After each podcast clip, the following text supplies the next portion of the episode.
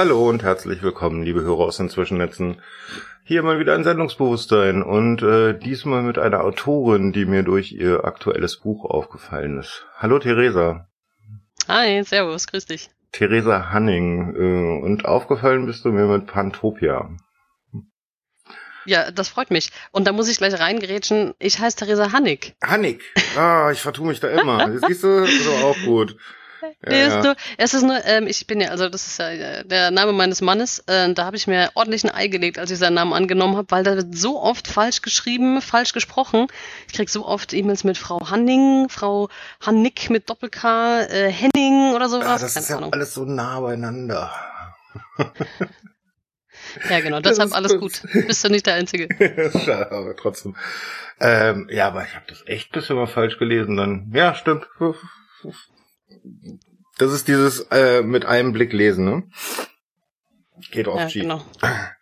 Ähm, okay, äh, wieder mal zurück zum Programm. Ähm, meine erste Frage ist ja immer, wo bist du geschlüpft? Genau, äh, ich bin geschlüpft in München. In München? Ganz, ja. Ganz standardmäßig. Vor vielen, vielen, vielen Jahren? Vor erstaunlicherweise 38 Jahren. Ich finde es auch krass. Letztens habe ich einen Artikel gelesen, da stand dann drin, Theresa Hannig 38. Da dachte ich mir, hä? Moment mal, stimmt doch gar nicht. Aber doch, ja, stimmt. und, und auch in dem Zusammenhang ganz lustig, war so eine andere Rezension, da stand dann drin, die, wie war das, glaube ich, die nicht mehr ganz junge Autorin. Ah ja. Aha, okay. Ist ja interessant. Wann, wann, wann ist der Punkt? Wann war ich noch jung? Wann bin ich dann irgendwann die, die Eude oder die, in den besten Jahren oder so. Ich glaube ab 30 oder so. Ich weiß es nicht. ja, es gibt ja so Ausschreibungen oder Wettbewerbe noch für junge Autoren und da bin ich tatsächlich schon raus. Also da kann ich nicht mehr mitmachen. Die gehen dann meistens so bis 25 oder so. Okay, ja gut, okay. Das ist äh, aber jetzt schon eine ganze Weile hinter dir. Ja. Ähm, also du bist in München geboren und äh, auch in München geblieben in deiner Kindheit? Ja, ich hab, äh, ich bin in so einem kleinen Kaff aufgewachsen, ähm, ungefähr 30 Kilometer ähm, westlich von München und habe es dann immer versucht, in die große Stadt zu schaffen. Habe dann tatsächlich auch hm, sechs Jahre in München gewohnt. Aber dann, als ich dann selber Familie hatte, ähm, war das dann einfach nicht mehr zu bezahlen. Also München ist ja einfach schrecklich, was die Mietpreise betrifft. Echt? Deshalb bin ich jetzt wieder rausgezogen äh, nach Fürstenfeldbruck. Bin quasi irgendwie nie so richtig aus der Heimat weggekommen, bis auf so ein paar Auslandsaufenthalte. Aber jetzt bin ich hier und jetzt bleibe ich auch erstmal hier. Wie teuer ist München denn? Ja, unfassbar. Also, weiß ich nicht. Es, es ist ja einfach so, dass du das Wohnen quasi, ähm, also, weiß ich nicht, die, dieser Traum, äh, schaffe, schaffe, Häusle baue, ist jetzt ja nicht was, wo du sagst, äh, super reich werden, sondern Wohnen ist so ein, so ein Normalziel für Otto Normalmenschen. Ja, natürlich. Aber in München kannst du nur wohnen, wenn du entweder einen Großteil deines, deines Lebensgehalts in diese Miete investierst oder wenn du halt erbst und reich bist und dir dann ein Haus baust. Also wenn du ein Haus in München hast, bist du quasi unfassbar reich für den Durchschnitt, aber wer kann sich das schon leisten? Also ich nicht. Also man sagt ähm, ja so, das Wohnen sollte maximal ein Drittel dessen kosten, was du im Monat verdienst. Ja, vergiss es. Also für so eine, für jetzt eine vierköpfige Familie, wenn du einigermaßen, sag ich mal, in, in einer Vierzimmerwohnung wohnen willst, dann musst du schon so drei bis viertausend Euro Miete What? Ja, ja, also völliger Quatsch Wie irgendwie. Du das denn mit dem normalen Gehalt erwirtschaften? Ja, ja, eben. Und also auch schon im Umland jetzt hier ein bisschen, wenn du ein bisschen weiter rausgehst, so Puchheim, Eichenau, da bist du auch bei, bei 3000, 2,5 dabei. Also es ist völlig, völlig absurd. Das ist so eine schleichende, ähm, ja, Enteignung kann man gar nicht sagen, aber Verarmung des Mittelstands. Weil, mhm. ich meine, irgendwo musst du ja wohnen. Ja, klar. Und ich, ich habe halt hier, ich meine, klar könnte ich jetzt irgendwo rausziehen, wo es billig ist, aber ich meine, ich habe ja hier mein soziales Umfeld, meine Familie, meine Freunde, ähm, Arbeit und so. Ich kann es mir jetzt nicht 100% aussuchen. Und deshalb ist das schon, es ist echt frustrierend, naja. Ja, das kann ich, das kann ich nachvollziehen. Ich meine, in Berlin sieht's auch, auch so aus, dass es immer teurer wird natürlich, ne? Hm. Aber solche Preise habe ich dann auch noch nicht aufgerufen gehört. Holla. Okay. Mhm. Genau, deshalb wohne ich jetzt eben Fürst, in wunderschönen Fürstenfeldbruck. Ähm, genau. Ist ja 20, 20 Kilometer von München, das passt schon. Wie war deine Schulzeit? Schön. Sehr schön. Ja, nee, tatsächlich, mein, mein, mein Sohn hat es gerade die vierte Klasse geschafft. Das mhm. war ein, ein Mega-Act. Bayerisches Schulsystem ist ja auch so ein Thema. Und ich bin eigentlich immer total gern zur Schule gegangen. Also sowohl Grundschule als auch Gymnasium. Ich fand es eigentlich immer schön, hatte da eine gute Zeit. Klar, verdrängt man und vergisst man wahrscheinlich den ganzen Mist, der da passiert ist. Aber insgesamt hatte ich dann ein sehr positives Gefühl und habe mich eigentlich auch gefreut. Ja, cool, wenn die Kinder in die Schule kommen. Das wird sicher toll. Bam, hat sich das verändert. Das Inwiefern hat sich das verändert aus deiner Perspektive? Also, ich weiß nicht, ich hatte das irgendwie gerade die Grundschulzeit so sehr unschuldig in Erinnerung. Man hat halt da Sachen gelernt und viel gebastelt und war draußen und hat irgendwie gelernt, was macht der Igel, was machen die Blätter, wie sind die Jahreszeiten und dann hast du halt ab und zu mal so eine Nachschrift geschrieben und da war ich übrigens immer sehr schlecht. Nachschrift und Diktat, ganz schrecklich, aber trotzdem hat's irgendwie gepasst. Und auch die Lehrer fand ich irgendwie nett, waren ja alles immer sehr alte Menschen. Und jetzt hast du halt, ähm, haben meine Kinder halt LehrerInnen, die so in meinem Alter sind. Mhm. Und die halt, hört sich das blöd an, auch ganz normale Leute sind. Ähm, halt nicht diese alten Lehrer, die man so in der Kindheit in Erinnerung hat. Und die auch ähnliche äh, Familienprobleme jetzt auch hatten in Corona und so in Organisationssachen. Ähm, und die sind halt nicht mehr so die Autoritätspersonen und haben aber auch nicht mehr meines Erachtens die, die Möglichkeiten, die ich zumindest gefühlt fand, die sie früher hatten, was den Unterricht betrifft. Jetzt hast du halt sehr straffe Lehrpläne, es geht sehr krass auf die Noten, du musst da irgendwelche Leistungsnachweise erbringen, die in meinen Augen teilweise völlig absurd sind. Also dann musst du halt, du musst ein Poster gestalten in der dritten Klasse und das muss dann so und so aussehen. Und wehe, es sieht nicht so aus. Oder wehe, du What? hältst ein Referat über das, was dich interessiert. Nein, du musst halt über das Thema halten und dann hast du da so eine, so eine Tabelle, wie dein Auftreten war, wie dein Präsentationsvermögen war, wie dein Handout war. Laut, lauter so Sachen, wo ich mir denke, ey Mann, das ist Grundschule. Ja, und das ist also echt total äh, auf Leistung getrimmt. Und wenn du die nicht bringst, dann schaffst du halt den Übertritt nicht. Boah, also jetzt in der vierten Klasse brauchten wir, ich glaube, 25 Leistungsnachweise war es in drei Fächern. Und das heißt, also um Weihnachten rum hieß es einfach jede Woche eine Prüfung. Und da, ich meine, das Kind ist neun Jahre alt, ne? Da musst du dem sagen, sorry, wenn du das jetzt nicht schaffst, dann kommst du halt auf die Schule, die, auf, nicht auf die Schule, die du willst und bist nicht mit deinen Freunden zusammen und überleg doch mal und muss dann irgendwie anfangen, plötzlich mit deiner Zukunft zu argumentieren, wo ich mir denke, was interessiert sich mein Sohn jetzt schon für, für die Zukunft? Ja, der will einfach nur eine gute Zeit haben und will Spaß am Lernen haben und das ist ja, aber alles sehr frustrierend. Und jetzt sind wir durch und jetzt hoffe ich, dass es anders ist. Weil ich meine, im Gymnasium ist es total wurscht, ob du nur eins oder eine vier hast. Solange du durchkommst, kommst du durch. Mhm. Und nur in der vierten Klasse musst du halt eine eins oder eine zwei haben, sonst schaffst du es nicht aufs Gymnasium. Und dann, ja, Boah, das ist aber wirklich hart, also. Man könnte natürlich sagen, ja, du musst ja nicht aufs Gymnasium kommen. Ist natürlich auch eine Sache, aber da ist es, mein Gott, so ist halt das System, so ist man halt ein Gewohnheitstier.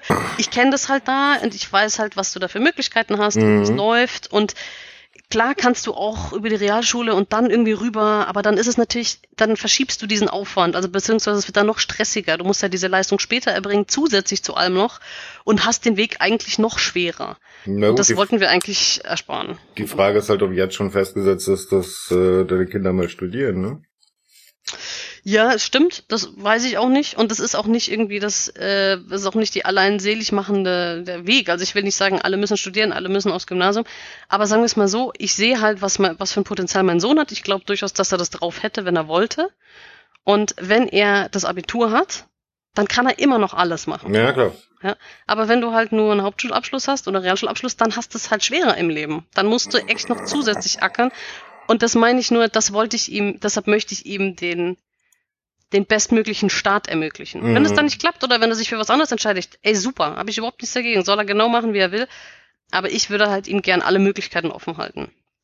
Ja, das verstehe ich natürlich. Auf der anderen Seite ist natürlich auch ein ganz schöner Druck, ganz schöner Druck mittlerweile, der auf, auf den Kindern lastet. Ne? Ja, total. Und ganz genau. Und ich habe da auch ganz viel gehadert und war auch zwischen an einem Punkt, wo ich gesagt habe, komm, ist egal, mach einfach. Aber dann ist er natürlich auch, er will, er will ja auch gerne. Ne? Und ähm, jetzt, wie gesagt, jetzt bin ich erstmal happy, dass das durch ist. Und dann ab der fünften Klasse muss er eh schauen, ob er sich da zurechtfindet, wie es läuft. Vielleicht ist es doch nichts für ihn, dann, dann geht er halt dann auf die Realschule. Ähm, wie gesagt, in der fünften ist es dann wurscht, ob du nur eins oder eine vier hast. Dann kannst du erstmal dich orientieren, ja, durchwursteln im Zweifel. Mhm. Oh Mann. Ähm, gut, äh, du hattest eine schöne, äh, schöne Kindheit mit äh, in der Schule. Und äh, was waren denn so deine Hobbys? Schreiben. Echt da schon? ja, klar. Ähm, immer schon eigentlich. Ich habe das erste habe ich mein erstes Buch in Anführungszeichen. Das habe ich geschrieben 1992. Oh, wow. Acht. Ja, ein Buch, ne? In Anführungszeichen. Aber es hat mich sehr viel beschäftigt. Also das war eigentlich, das habe ich immer gemacht. Wenn ich irgendwie äh, gern, gern gelesen, gern geschrieben. Auf dem Dorf, wo ich war, wir waren natürlich viel draußen, aber so viele Kinder waren da jetzt auch nicht. Also ich hatte jetzt auch nicht irgendwie so die, die Mega-Crew, mit der ich abgehangen bin und irgendwie Sachen gemacht habe. Meistens so Nachbarskinder da gespielt.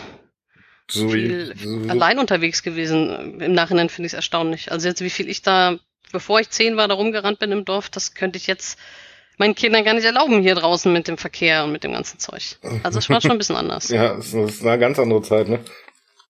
Hm. Ich finde auch immer interessant, wenn hier so in Berlin die ähm, Bilder rumgehen mit den Kreisen, wie weit Kinder sich bewegt haben durften 1950, 1960 und so weiter und so fort bis heute. Hm. Wie diese Kreise immer kleiner werden, bis mittlerweile so auf 500 Meter um das Haus herum. Ja klar, aber schau dir an, wie sich die Straßen auch verändert haben. Wenn du dir Fotos von vor 70 Jahren anschaust, da ist ja nichts los. Da kannst du auch auf der Straße einfach Fußball spielen. Ja, ja klar. Also ich meine, wir müssen natürlich, also, äh, wir haben alles dem Auto untergeordnet. Hm. Durch die Bank weg. Das ist das Wichtigste, ne? Hauptsache das Auto kommt durch. Ja, stimmt. Hm. Nach der Schule, äh, du bist studieren gegangen, oder? Genau, ich habe erstmal ein Praktikum gemacht bei so einem Weinhändler in Bordeaux. Das war eine sehr schöne Sache. Mein Vater war Weinhändler, der hatte da eine sehr große Frankreich-Affinität und hat gemeint, da muss ich mal hin, ein bisschen rauskommen. Weltweite Luft schnuppern, also war ich dann in Frankreich drei Monate. Und danach, also genau zwischen Abi und ähm, Studienbeginn, und dann habe ich angefangen, Politikwissenschaft zu, zu studieren. Ah, Politikwissenschaftlerin bist du. Hm.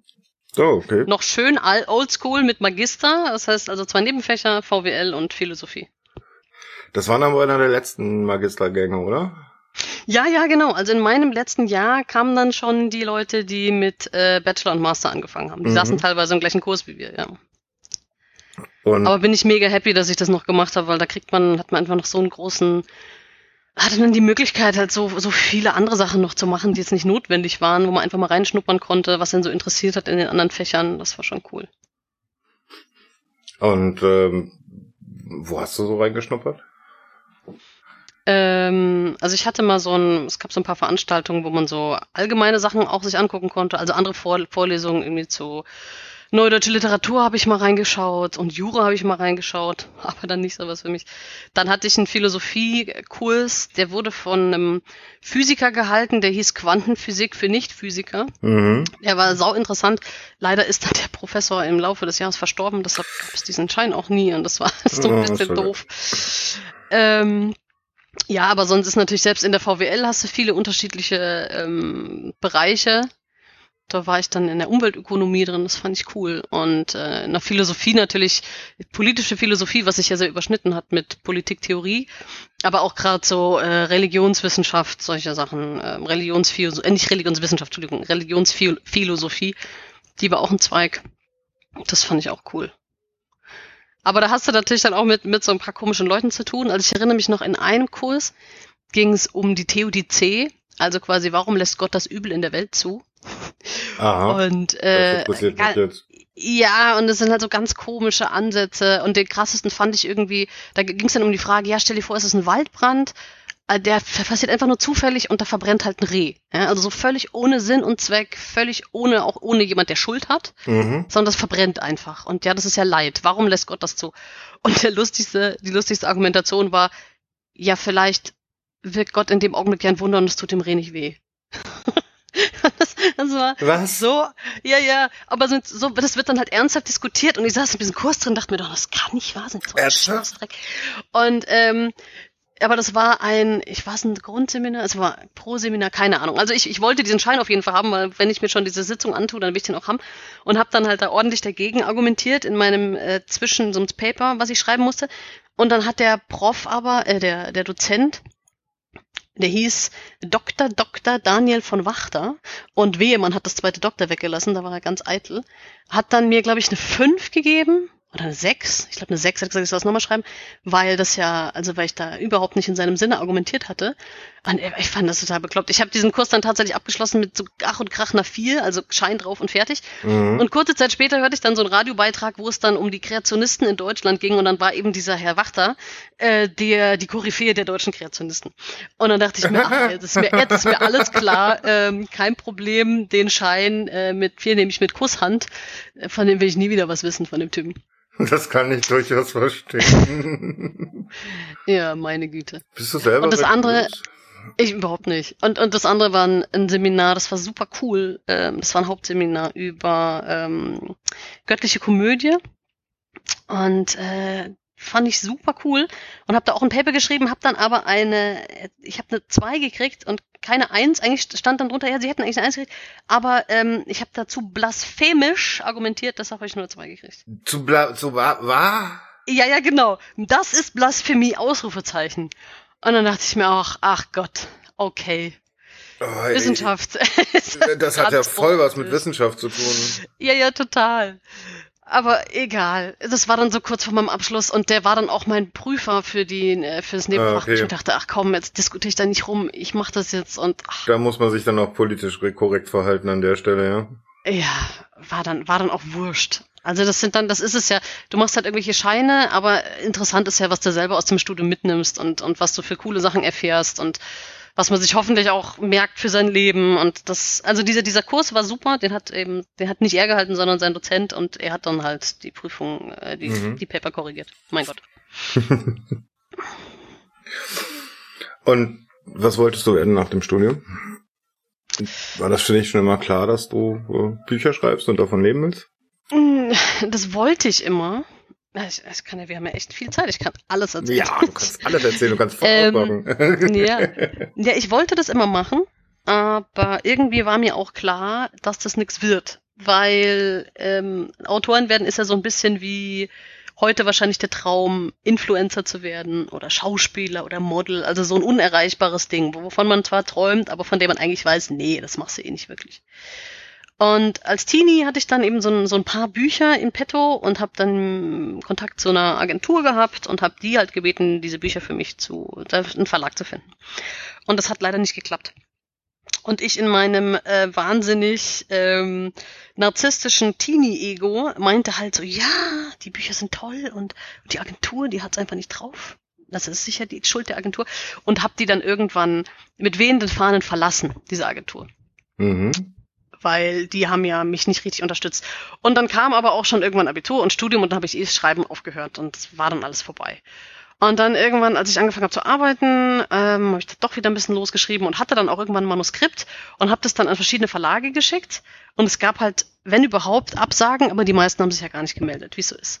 Und dann habe ich mir überlegt, was mache ich jetzt, was mache ich? Und dann erinnerte ich mich wieder an die Agentur und dachte so, ja, nee, die waren ja damals nicht so cool, mal schauen und habe meine, meine alten Sachen durchgesehen, weil ich recht gut organisiert bin, hatte ich noch die ganzen Briefe, die die mir damals geschrieben haben. Aha. Also vor 15 Jahren damals, also zu dieser Zeit 15 Jahren, und habe die halt nochmal gelesen und oh Gott, ich habe mich so geschämt von mir selber, denn die waren echt super konstruktiv und voll voll nett und voll supportive und ich war halt so ein spackiger Teenie, der es halt echt nicht gerafft hat. Ja. Also, das ist aber auch das Recht des spackigen Teenies. Ja, ja, aber im Nachhinein denke ich mir, Mann, hätte ich halt damals schon diese guten Ratschläge angenommen, ja. Wer weiß, wo ich jetzt wäre. Egal. Ich habe auf jeden Fall die wieder kontaktiert, bin so zu Kreuze gekrochen, habe gesagt, ja, mh, mm, wir hatten doch da mal einen Vertrag und wollen sie nicht nochmal? Und ja, die wollten dann und dann äh, haben sie aber gesagt, ja, das Manuskript ist jetzt nicht so Bombe, jetzt machen wir erstmal Coaching-Vertrag. Da ich natürlich auch ein bisschen geknickt, aber mein Gott, hat ja keine Alternative. Und dann haben wir dieses Coaching gemacht und ein Jahr lang habe ich mit dieser ähm, Agentin slash äh, Coachin an diesem Text rum, also am Manuskript rumgearbeitet von die Optimierer damals. Und mhm. das hat mhm. mich nur genervt die ganze Zeit. Die hatten nur blöde Kommentare und es war wieder wie vor 15 Jahren und es war so doof. Und immer hat die mir irgendwas rumgenörgelt und ich dachte mir, was soll das denn jetzt? Mach doch einfach mal hin, ist doch schon längst fertig und so. Naja, und dann hatten wir irgendwie, war nach ziemlich genau einem Jahr, ähm, hatten wir dann noch mal einen Termin. Und ich weiß noch genau, am Abend davor konnte ich nicht gut schlafen. Und lag dann so im Bett und hab mir gedacht, ah, oh, das wird morgen voll doof und ich glaube, ich kündige der und ah, es hat wieder keinen Sinn. Und aus irgendeinem Grund plötzlich kam so die Erleuchtung wie ein Paukenschlag und ich habe mit einem Mal gecheckt, was die eigentlich mir die ganze Zeit sagen will. Also echt so ganz, ganz krass, so irgendwann ist der Knoten einfach geplatzt und ich dachte mir, ach, das meint die. Ah ja. Krass. Schöner und dann Moment, bin ich reingefahren nach München zu ihnen und habe gesagt, ähm, eigentlich müssen wir uns gar nicht treffen, eigentlich kann ich gleich wieder umdrehen, weil ich weiß jetzt, was sie möchten von mir und ich mache das jetzt einfach mal. Und dann habe ich einfach die ganzen Rat, die, also ich habe jetzt nicht einfach, ist nicht so, dass die mir einen Satz reinschreibt und den schreibe ich dann ab, sondern die ganzen Ratschläge, die sie mir gegeben hat, die Art und Weise, wie ich diesen Text zu bearbeiten habe, habe ich dann komplett übernommen und habe das alles nochmal umgeschrieben und dann nochmal, bevor wir eigentlich nochmal auch nur eine Korrekturrunde hatten, habe ich es dann eingereicht und dann habe ich den Stefan Lübbe-Preis gewonnen. Cool. Also es war einfach komplett so ein Bam, jetzt checkst du es endlich.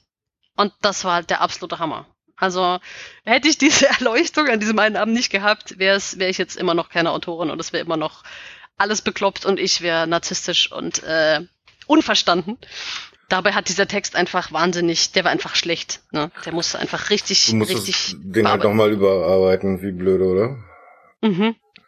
also ich habe auch hier für mich mal die alten Versionen ausgedruckt und die erste Version ist einfach echt grottig. Also wundert mich gar nicht, dass keiner die haben wollte. Die mhm. war scheiße. und seitdem äh, korrigiere ich auch sehr gerne, weil ich halt merke, was das für ein, was das bringt und ähm, was das für eine Verbesserung am Text ist. Und das Schöne ist, du kannst, man kann ja durchaus anfangen, du schreibst irgendein Manuskript und das taugt nix. Aber wenn du weißt, du musst nicht von Anfang an Meisterwerk schreiben, ist das eine Erleichterung. Und beim zweiten, in der zweiten Runde, wenn du was korrigierst und du musst nicht nur von vorne anfangen, sondern du hast ja schon die Basis und jetzt musst du es nur noch schön machen, ist das auch eine Erleichterung. Also eigentlich Win-Win. Und so ist jetzt irgendwie, ja, das habe ich daraus mitgenommen und bin super happy, dass es das geklappt hat. Wie viele Iterationen hat äh, Pantopia hinter sich? Kann ich überhaupt nicht sagen. Also etlich. Also es ging ja schon damit los, das habe ich auch schon ein paar Mal erzählt, dass ich ja auch fast wieder das falsche Buch geschrieben hätte. Ich habe ähm, Pantopia 2019 damals ähm, dem Andy Hahnemann angeteasert ähm, von Fischer Tor. Ähm, Im August, da habe ich, hab ich den, mich mit dem in Berlin getroffen und hatte ihm eben von dem Projekt erzählt. Und er fand so, ja, ganz okay. Nicht so überbegeistert war er, aber er fand es ganz okay. Und dann dachte ich mir, okay, cool, jetzt mache ich das einfach mal und habe dann angefangen zu schreiben. Und irgendwann im Juni 2020 meldete er sich dann nochmal von sich aus, was ich schon sehr cool fand und fragte, ja, Theresa, was ist denn eigentlich los jetzt mit dem, mit dem Buch? Und lustigerweise an dem Tag hatte ich gerade die erste Schreibprobe, ähm, Leseprobe und Exposé und so an meine Agentin geschickt, die das dann an die Verlage verteilen wollte. Und ich so, ja super, hier, alles klar, ich bin schon fast fertig. Also nahezu fertig, schau mal, du kriegst hier eh heute was, lest die mal durch. Und am, ich glaube, Montag in der Früh war es, also tatsächlich nur das Wochenende, schrieb er mir dann, boah, Theresa, wir müssen unbedingt telefonieren. Und ich dachte, ja, super, super geil, voll aufgeregt. Und dann rief er mich so an und meinte so, ja, nee, also er würde das jetzt nicht so kaufen, weil das ja nicht so toll ist, weil das überhaupt nicht das ist, was ich ihm angeteasert habe. Und ich so, hä, wieso? Ja, und dann hat er, fing der an, mir aufzuzählen, was ich in dem, was ich jetzt geschrieben habe, anders gemacht habe, als das, was eigentlich meine Idee war. Und meine Idee war ja eigentlich viel cooler. Und das, was ich gerade mache, ist totaler Bullshit. Und da ist mir wieder aufgegangen. Also du siehst, ich bin oft, ich habe da oft ordentliches Potenzial, mich weiterzuentwickeln, denn immer wieder merke ich, was ich für Quatsch gemacht habe. Habe ich sofort gemerkt, der hat voll recht. Ich habe äh, die Idee, die ich verfolgt habe, die war so, die war ein bisschen kompliziert und die war so eingetüdelt, dass ich irgendwie während dem Schreiben bin ich auf so eine andere Bahn gekommen und habe irgendwas anderes geschrieben, aber das wäre total Quatsch gewesen. Einfach mal eine andere Schiene, ne? Ja, genau. Und er hatte halt nur, obwohl wir uns dann nur zum Essen getroffen haben, also er hat sich noch nicht mal Notizen gemacht, aber der hatte das alles noch im Kopf. Hey, ein Hoch auf gute Lektoren. Wahnsinn. Und noch während wir telefoniert haben, habe ich es mitgeschrieben, habe gesagt, okay, Andy, ich mach das, habe das alles umgeschrieben, habe das Exposé geändert, habe gesagt, was ich ändern werde die ganzen anderen Verlage, die noch mit der alten Version zu tun hatten, die haben es alle auch nicht haben wollen, ja, kein Wunder. Und habe dann diese neue Version dem Annie gegeben und dann hat Fescher gekauft und daraus wurde dann Pantopia. Also es ist echt der absolute Hammer. Ich habe da 150 Seiten weggeschmissen und so sau viel nochmal geändert, dass es eben wieder so ist, wie es eigentlich hätte sein sollen. Und ohne Andy hätte ich das nie geschafft. Also wenn du jetzt also ein 200 Seiten Buch schreibst, dann schreibst du eigentlich erstmal irgendwie 600, 700 Seiten es schaut fast so aus, obwohl es eigentlich nicht der Plan ist. Also ich habe jetzt nachvollzogen, also von Pantopia sind 200 Seiten nicht drin, die schon fertig geschrieben waren. Okay. Die teilweise, also in, in der Konzeptphase, ich habe es letztens nachgerechnet, in der Konzeptphase sind 40 Seiten gewesen. Andy hat 150, durch Andy sind 150 rausgefallen und in der Korrektur nochmal 50. Ey, dann sind es jetzt 240. Egal. Also auf jeden Fall über 200 Seiten, die da liegen, aber die niemand außer mir je lesen wird. Mhm. Weil passt nicht mehr, teilweise war es auch einfach zu viel oder ich habe auch Figuren umgestellt. Es gab ein paar Figuren, die hatten eine eigene Perspektive, die haben eigene Hintergrundstories gehabt. Ich habe ja auch auf äh, Tor Online ein Kapitel online gestellt von Guido, der war eigentlich meine Hauptfigur. Der hat ziemlich viel Story und auch die die Hannah, die Journalistin, war eigentlich auch mal eine Hauptfigur, die, von der man ja gar nichts weiß, die immer, die eigentlich einen totalen riesigen familiären Background hat und so. Naja. Für alle da draußen, wenn das irgendwann mal eine eine Netflix-Serie wird, dann gibt's ordentlich Futter. Also alle ProduzentInnen da draußen, schreibt mir. das ist jetzt der nächste reden. große Traum, dass was zu, zu einer Serie wird, ja? Ja, klar, das ist immer der Traum, aber mal, es wird wahrscheinlich ein Traum bleiben. Ja, wobei ich mir Pantopia echt gut vorstellen könnte. Ja, ich mir auch. Aber was willst du machen? Ich muss ja sagen, das ist eins der, ähm, ja, ich weiß nicht, wie ich das, wie ich das ausdrücken soll erfrischendsten Science-Fiction-Bücher, die ich in den letzten Jahren gelesen habe. Ja, yeah, danke. Cool. Äh, allein schon mit dem Umstand, dass es eine Utopie und keine Dystopie ist. Ja, ich hatte da einfach Bock drauf.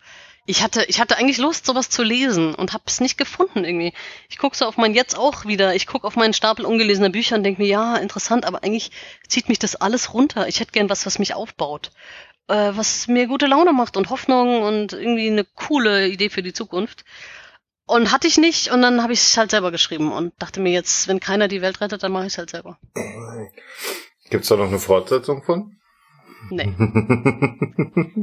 Wüsste ich auch nicht wie, ehrlich gesagt. Also vielleicht gibt's ein paar Spin-offs, so als Kurzgeschichte mal, vielleicht aus den Sachen, die ich geschrieben habe, irgendwas zu verwursten, aber. Wäre ja schon interessant, wie es ab da weitergeht. Ja, das war ja auch so ein, so ein Grundproblem, als ich angefangen habe, Pantopia zu schreiben, wusste ich, also ich hatte die Idee von Pantopia, vom Konzept vom, von der Weltrepublik, aber nicht, welche Geschichte da drin spielt. Also welche Charaktere welche Story tragen. Und habe dann ganz viel rumprobiert, eben diese 40 Seiten, von denen ich sprach, und habe dann aber immer gemerkt, dass egal in welcher Situation ich anfange, ich muss immer so viel Vorgeschichte erzählen, damit man versteht, wie wir da eigentlich hingekommen sind. Und mhm. dann immer noch mehr und dann noch mehr. Und dann bin ich irgendwann rausgekommen bei, ja, ich muss eigentlich erklären, wie Einback entstanden ist, weil sonst macht das alles keinen Sinn. Und dann war das klar, dass das der Anfang sein muss. Und dann kannst du natürlich auch nicht unendlich lang diese Geschichte erzählen. Ja, klar. Viel, es, es gibt viele, die sagen, da hättest du noch mehr machen sollen, aber sagen wir mal ehrlich, das Buch ist 600 Seiten lang. Also es sind wirklich 600 Seiten. Der Verlag hat dann ein bisschen beim Seitenformat getrickst und 460 draus gemacht, aber eigentlich sind 600 Normseiten. Okay. Und sie hatten eigentlich gesagt, sie wollen nur 400. Und dann konnte Andy aber nicht mehr so viel streichen. Da war ich dann auch ganz happy. Ja, es also, ist schon ja, es ein ist, ganz großes Buch, ja. Tja. Ähm, du hast ja, also dann, dann, oder sagen wir, stimmt das, dass deine ersten Erfolge die Optimierer waren? Ja. Und äh, danach die Unvollkommenen, das ist jetzt eher so eine Serie, ne? Eigentlich auch nicht. Also eigentlich, ich tue mich da auch ein bisschen schwer, dass, dass das als erster und zweiter Teil verkauft wird, denn als ich die Optimierer schon fertig hatte, ähm, ich habe schon da an den Unvollkommenen geschrieben oder an der Idee. Und das war eigentlich eine total eigenständige Idee. Und dann kam eben ja. der Verlag an und meinte, ja, wollen Sie nicht eine Fortsetzung schreiben? Und ich sage, nee, eigentlich nicht, eigentlich will ich was anderes schreiben. Sie so, nee, nee, schreiben Sie mal eine Fortsetzung. Und dann dachte ich mir, okay, Vertrag haben oder nicht haben ist natürlich schon so eine Sache. Und dann habe ich mir überlegt, ob diese Idee eben als in diesem Optimierer-Universum funktionieren kann. Und siehe da, je mehr ich drüber nachgedacht habe, desto besser hat es funktioniert. Und irgendwann war es dann ganz, ist es dann ganz natürlich entstanden, dass das alles klappt. also fand, die Idee war ja eigentlich, passend. ja total. Aber ich meine, es sind ja auch irgendwie immer ähnliche Themen, die mich beschäftigen. So gesehen war es jetzt nicht so ungewöhnlich. Die Idee war halt eigentlich eben, jetzt sind wir wieder beim Thema Religion, was, wenn du so einen schmarotzenden Gott hast, der eigentlich nur die Welt erschaffen hat, um davon den Gefühlen die seiner Gläubiger sich zu, Gläubigen sich zu ernähren, quasi sowas. Mhm. Von den Gefühlen und Empfindungen und so. Und das war dann ja eigentlich Samson und das war dann die Idee von den Unvollkommenen. Und dann hatte ich, und dann ist es natürlich leichter, weiter eine Geschichte zu entwickeln, wo du einen Teil der Figuren schon hast, weil die Figurenentwicklung finde ich eigentlich immer das, das ähm, komplizierteste an der Sache. Und dann hatte ich das Personal schon und dann schrieb sich die Geschichte relativ schnell. Äh, wie funktioniert so ein Romanschreiben? Also wie, wo gehst wüsste, du als allererstes ran? Finde ich, kann ich dir gar nicht so richtig sagen. Ich versuche es mal zu rekapitulieren, weil ich ja gerade wieder dabei bin, ein neues Buch anzufangen und das schon seit Monaten tue und immer wieder äh, denke, nee, es ist irgendwie nicht das Richtige. Weil, also meistens habe ich ähm, so eine Idee für so eine, ein Problem oder eine Atmosphäre oder ein, ein Skandal, irgend sowas, so was, ein Thema, was mich interessiert. Und dann kommen genauso Gefühle dazu, so Settings. Und relativ spät kommen eigentlich erst die Figuren, die diese Geschichte tragen. Und dann muss man verschiedene Figuren ausprobieren und verschiedene Szenen. Ich schreibe mich dann so rein und guck mir dann an, wie sich die Szenen anfühlen. Und jetzt, also bei den Optimierern war es anders, da habe ich einfach Szenen an Szenen geschrieben. Aber da war ja auch so mega viel Korrekturaufwand im Nachhinein. Mm, und jetzt versuche ich das halt ein bisschen anders zu machen. Aber es ist super schwierig. Also zum Beispiel jetzt fürs, für den fünften Roman musste ich ja erst ein Exposé einreichen und da musste ja schon Plot reinschreiben. Und das fällt mir einfach super schwierig, äh, super schwer. Also da sitze ich dann ewig an diesem Plot und der fühlt sich aber so, so, ich bin aber so blind, weil ich kenne ja meine Figur noch gar nicht. Was weiß ich denn, was die für einen Plot haben? Ich weiß, was, worum es ungefähr gehen soll. So aber so eine Storyline habe ich nicht. Mhm. Und dann überlege ich da eine Woche und hab Ende halt nur im Exposé einen Nebensatz. Und das ist irgendwie auch super unbefriedigend. Und jetzt habe ich halt so ein Exposé, was einigermaßen okay ist, weiß aber, dass sich die Geschichte eigentlich beim Schreiben entwickelt. Und natürlich hat sich hat das immer eine Gefahr, weil es kann natürlich sein, dass ähm, du schreibst und schreibst und schreibst und irgendwann weißt du nicht mehr weiter oder es geht nicht auf. Aber das ist irgendwie die Magie des Schreibens, das ist bisher noch nie passiert. Also es gibt irgendwie weiß mein Unterbewusstsein oder ich oder der Gott des Schreibens immer, wie die Geschichte ausgeht am Schluss. Mhm. Und ähm, das ist irgendwann muss man sich dann einfach auf sich selbst verlassen und sagen, okay, das wird schon gut ausgehen. Ist das ein bisschen so wie, naja, wenn man irgendwie, hm, viele haben ja so als Hobby Holzverarbeitung oder sowas, oder Holzbearbeitung. Ähm, du weißt einfach, dein Stück ist jetzt fertig. Also du arbeitest so. irgendwie Stückchen für Stückchen hin, du hast ungefähr eine Idee im Kopf und hier muss noch was weg und da muss noch was weg und irgendwann weißt du, jetzt ist es fertig. Ist das ungefähr so? Das kommt dann auch hinzu. Also irgendwann, wenn ich dann natürlich irgendwann so 70 Prozent der Geschichte, nee, mehr, wenn ich die Hälfte der Geschichte habe, dann kenne ich meine Figuren ja auch schon so gut, dass ich schon weiß, wie es ausgeht. Also wie gesagt, das den Gesamt, das Feeling und das Thema habe ich ja schon und ungefähr den Twist und ungefähr die Entwicklung auch. Aber das ist ja halt was anderes, ob du so ein ungefähres, also wie nah du an dieses Bild reinzoomst. Also ich habe das Bild schon. Ähm, und dann ergibt sich irgendwann auch der Schluss. Aber tatsächlich, es gibt dann auch einen Punkt, wo ich dann weiß, jetzt ist zu Ende. Aber manchmal ist es auch überraschend. Also du planst noch, okay, jetzt muss ich noch drei Kapitel schreiben und jetzt schreibe ich noch das und dann merkst du plötzlich, holla, Moment mal, ich, das war's jetzt. Ich muss die zwei Kapitel gar nicht mehr schreiben. Das hat sich erledigt. Mhm. Also mhm. das hatte ich zweimal und da dachte ich, oh krass, okay. Und dann ist man so ein bisschen erschrocken und denkt sich, oh nein, jetzt ist das Buch zu Ende, was mache ich denn jetzt? ähm, Feiern. ja, ja, genau, ja, meistens heule ich dann so ein bisschen. Aber ähm, dann, genau, also dann, dann weiß ich aber, das war's jetzt. Dann kann man, danach fängt natürlich nochmal die zweite Arbeitsstufe an mit der ganzen Nachbearbeitung und da ändert sich ja auch nochmal ganz viel. Und da kann es auch sein, dass man dann doch nochmal ein Kapitel zwischen reinschreibt oder ganz viel umändert oder wie bei mir Figuren austauscht, jedenfalls deren Wichtigkeit. Aber dann ist die Story eigentlich, ist die so da. Wobei auch bei, bei Pantopia war ich ganz am Schluss, ich habe mich dann zurückgezogen für ein Wochenende auf so ein Schreibwochenende, weil ich wusste, ich muss das Buch jetzt in einem Rutsch zu Ende schreiben. Da hatte ich schon im zweiten Kapitel, äh, im vorletzten Kapitel nochmal kurz die Frage, wie ich es ausgehen lasse, weil ich hätte es auch in die andere Richtung kippen können. Ich hätte es auch zu einer Dystopie werden lassen können. Mhm. Und das war ein super geiles Gefühl der absoluten Allmacht. Ich hätte meinen Figuren alles antun können. Ich hätte sie in einem Satz sterben lassen können. Aber nee, ich mochte die alle viel zu gerne und ich wollte ja dieses, diese positive äh, Vision und das war klar, nee, nee, das passiert alles nicht. Aber es war geil, die alle in der Hand zu haben. Es wäre auch cool gewesen, so eine äh, weiße und eine schwarze Edition zu haben, wie bei Quality Land. ja, genau, stimmt, ja. Das hätte auch was gehabt. Einmal die Geschichte, sie geht positiv aus und einmal sie geht negativ aus. Ja, das stimmt. Aber da hätte wahrscheinlich der Verlag mir was gehustet und gesagt, nee, nee, machen Sie mal ein ganz normales Buch. ich glaube, dafür braucht man einen entsprechenden Namen im Moment.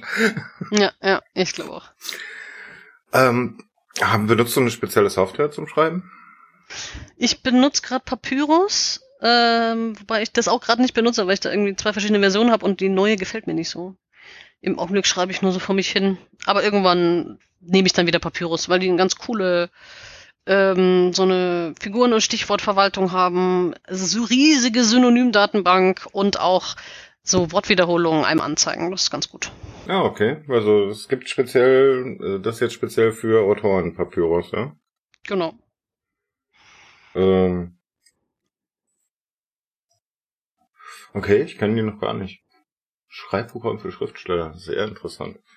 Ich glaube, der Eschbach hat da letztens sogar Werbung gemacht oder Papyrus hat auf Twitter gesagt, danke, dass Andreas Eschbach unsere Software benutzt. Irgendwie sowas. Mhm. Also damit hast du eine riesige Verwaltung im Endeffekt auch für deine, so das praktisch eine Datenbank für deine Charaktere, für was haben die schon erlebt und solche Sachen. Und für Ja, es ist einfach eher so ein, eher so ein, nicht mal riesig, es ist halt so ein Character Sheet. Du kannst es auch mit Gegenständen machen. Also ich hatte das mal für eine Auftragsarbeit, da war das super wichtig, weil da ganz viele Charaktere und ganz viele Gegenstände drin sein mussten, so neue Erfindungen, die alle so Produktionsbeschreibungen hatten. Mhm. Das war super praktisch, das alles ähm, zentral gespeichert zu haben. Dann gibt's auch noch so eine Zeitleistenverwaltung, wo du halt guckst, was in welchem Kapitel passiert und wer da vorkommt.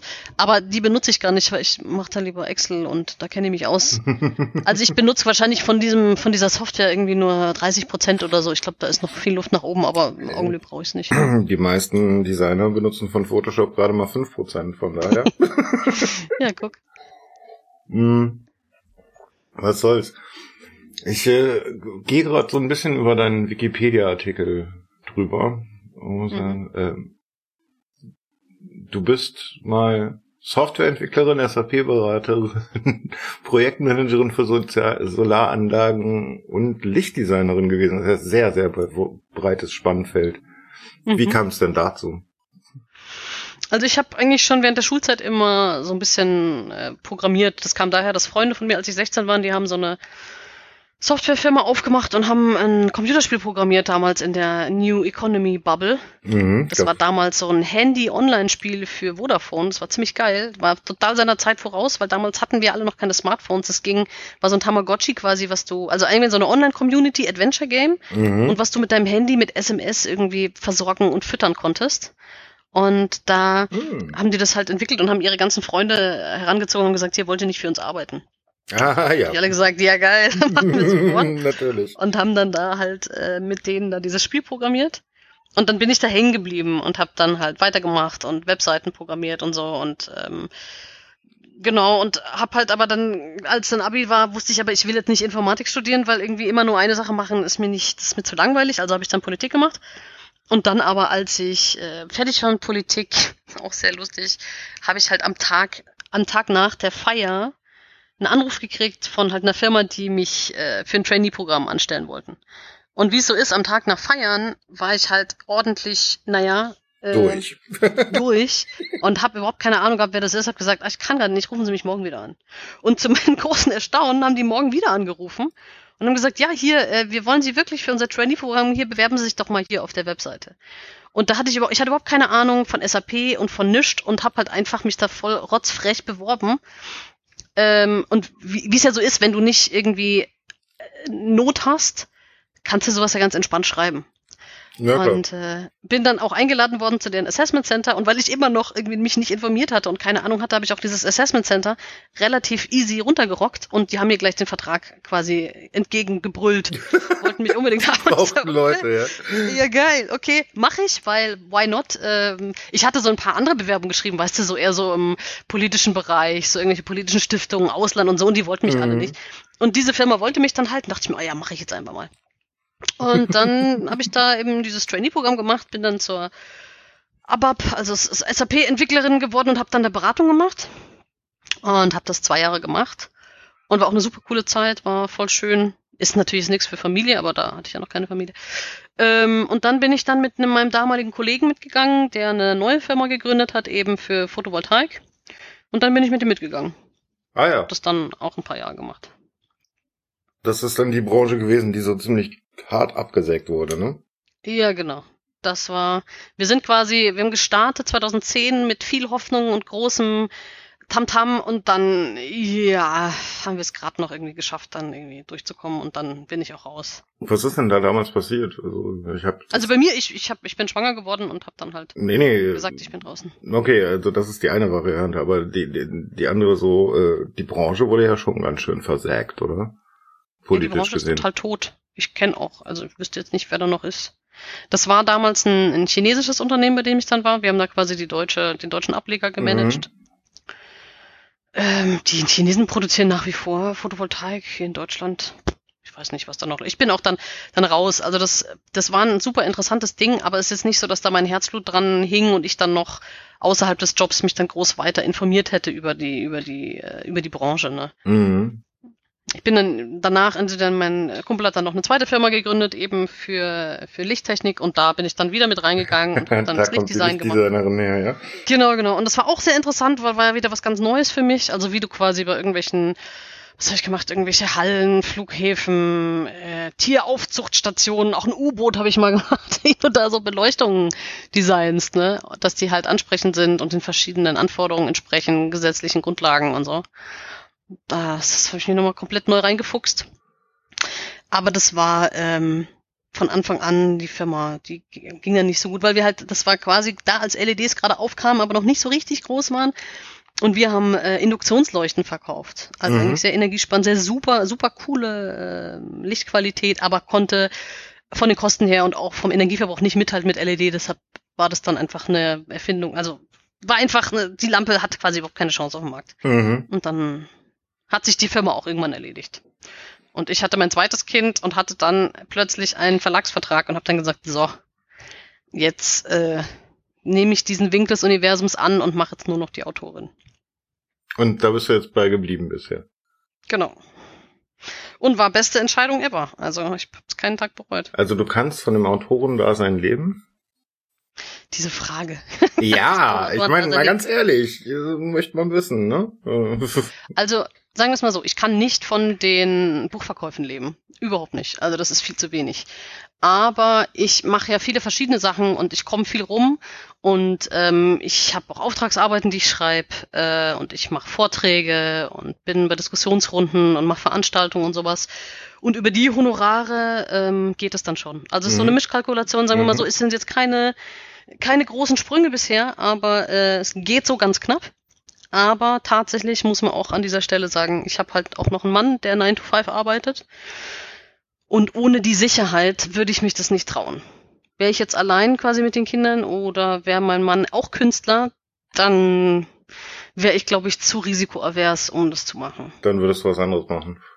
Genau, dann würde ich, ich meine, dann würde ich halt wieder, im Zweifel kann ich immer, könnte ich immer zurück in die SAP gehen und da kriegst du halt ein ganz anderes Gehalt. Ja, ähm, ja. so gesehen, ja, ich weiß auch nicht. Ich, ich bin, man muss es sagen, ich bin da einfach in einer privilegierten Situation. Ich kann mir leisten, da auf kleiner Flamme zu laufen es läuft alles, aber immer wenn ich meinen Rentenauszug kriege im Jahr, dann heul ich kurz. das ist natürlich schon abartig. Aber nicht nur du. ja, also es ist abartig, aber es geht gar nicht. Aber dann denke ich mir auch wieder, wann gehe ich in Rente? 2050?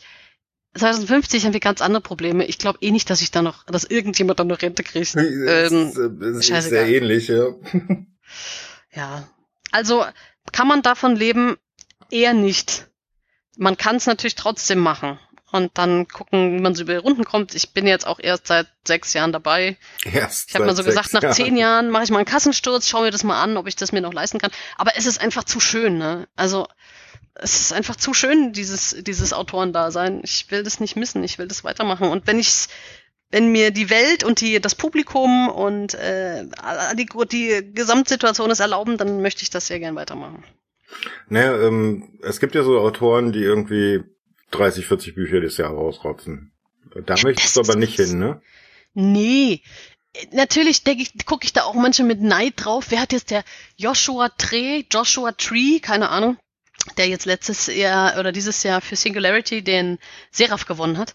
Da habe ich den mal kurz gegoogelt und guck auf den Wikipedia-Eintrag von ihm. Diese Dutzende von Büchern, Dutzende, wo man sich so normalerweise denkt, ja, okay, wenn du so viele Bücher raushaust, das kann ja nicht, kann ja nichts Anständiges sein. Und dann gewinnt er auch noch den Seraph, ne? Dann denkst du dir natürlich, meine Fresse, was mache ich eigentlich falsch? Ähm, aber nee, ich möchte, der Joshua, ich, ich kenne den persönlich überhaupt nicht, ich habe das auch Buch nicht gelesen. wunderbar, soll der den Preis haben, ich gönne dem alles, ich weiß ja, wie viel Arbeit da drin steckt. Und der hat einfach, der hat einfach halt ein anderes Leben als ich und macht das und schreibt seine Bücher und hat seine Fanbase. Und dann gibt's äh, KollegInnen von mir, die haben einen Brotshop und bringen halt alle fünf Jahre ein Buch raus. Und dann gibt's Leute wie mich, die halt alle zwei Jahre machen und zwischendurch was machen. Also jeder wurstelt sich irgendwie durch, mhm. jeder muss da seinen Modus wie Wendy finden und ja, aber eigentlich, es, wir sitzen alle im gleichen Boot irgendwie. Ist das aber überhaupt möglich, so viel zu schreiben, oder sind das dann nicht eigentlich Ghostwriter? Das weiß ich nicht, ob es Ghostwriter sind. Also sagen wir es mal so, wenn ich, ähm, wenn ich acht Stunden am Tag schreiben könnte, dann könnte ich, weiß ich nicht, vielleicht auch fünf Bücher im Jahr schreiben. Okay. Aber das kann ich nicht und ich will's ja auch nicht, weil ich meine Themen, die sind so, dass ich da gar nicht, also das geht gar nicht von den Themen her bei mir. Aber das ist ja selbst gewählt, ne? Also das ist, mhm. muss man auch einfach sagen, in welche bist du jetzt, äh, bist du bei der Serienproduktion, bist du beim Dokumentarfilm, bist du bei einer Reportage, so, also im Vergleich jetzt. Das sind einfach unterschiedliche Arbeitsweisen und es ist ja auch immer ein anderes Publikum. Also die Leute, die jetzt meine Bücher lesen, lesen halt vielleicht nicht, äh, weiß ich nicht, oder ach, ich hadere da immer mit, mit hoher Literatur und Unterhaltungsliteratur und so. Also es sind, es ist ja auch gut, dass unterschiedliche Leute für verschiedenes Publikum schreiben. Und da muss man sich auch nicht irgendwie, wie gesagt, neidisch sein, auch wenn kurz der Impetus kommt, ähm, weil du für ein gewisses Publikum halt nur auf die Art schreiben kannst und für ein anderes Publikum nur auf jene Art schreiben kannst. Nee, es gibt und ja auch eine gewisse Art Publikum, die will eigentlich immer wieder das Gleiche lesen, nur mit anderer Verpackung. Genau. Und da habe ich jetzt auch nicht so viel Bock drauf. Also äh, ich könnte es natürlich auch sagen zum Verlag, ey Verlag, was habt ihr denn gerade für ein Thema? Soll ich das mal schreiben? Und habe ich jetzt auch so ein paar Verhandlungen mit anderen verlangt, vielleicht mache ich das auch mal, aber dann ist das natürlich was anderes, oder in Auftragsarbeit, dann ist das natürlich was anderes, ob ich jetzt in drei Monaten eine Auftragsarbeit runter, runterrock ist auch falsch. Ich mache das natürlich auch mit Sorgfalt. Aber da ist handwerkliche Sorgfalt dabei, aber nicht mein Herzblut. Mhm. Und ich glaube, ähm, dass Dinge dann besonders gut werden, wenn es zusammenkommt. Also sowohl die ja. handwerkliche Sorgfalt als auch wirklich der innere Wille und der Wunsch, der, das Bedürfnis, das zu schreiben. Mhm. Da bist du dann irgendwann halt im Spannungsfeld zwischen Handwerk und Kunst. Ich finde es immer ein bisschen, ich weiß nicht so genau, ob ich mich selber als Künstlerin beschreiben würde. Irgendwie jemand, der, der Lyrik schreibt, der ist für mich auf jeden Fall ein Künstler. Und bei AutorInnen ist es so ein bisschen schwierig. No, weiß ich Weil nicht. du ja, also wie gesagt, also es ist nur so, so ein Thema für mich. Ich weiß gar nicht, ich verzettel mich. Machst du einen Unterschied zwischen Kunst und Kunsthandwerk? Wahrscheinlich schon, aber ich wüsste auch nicht, wo ich da die beziehe. es gibt so eine Sendung im Bayerischen Rundfunk, die heißt Kunst und Krempel. Mm, ich mag die auch, und, ja.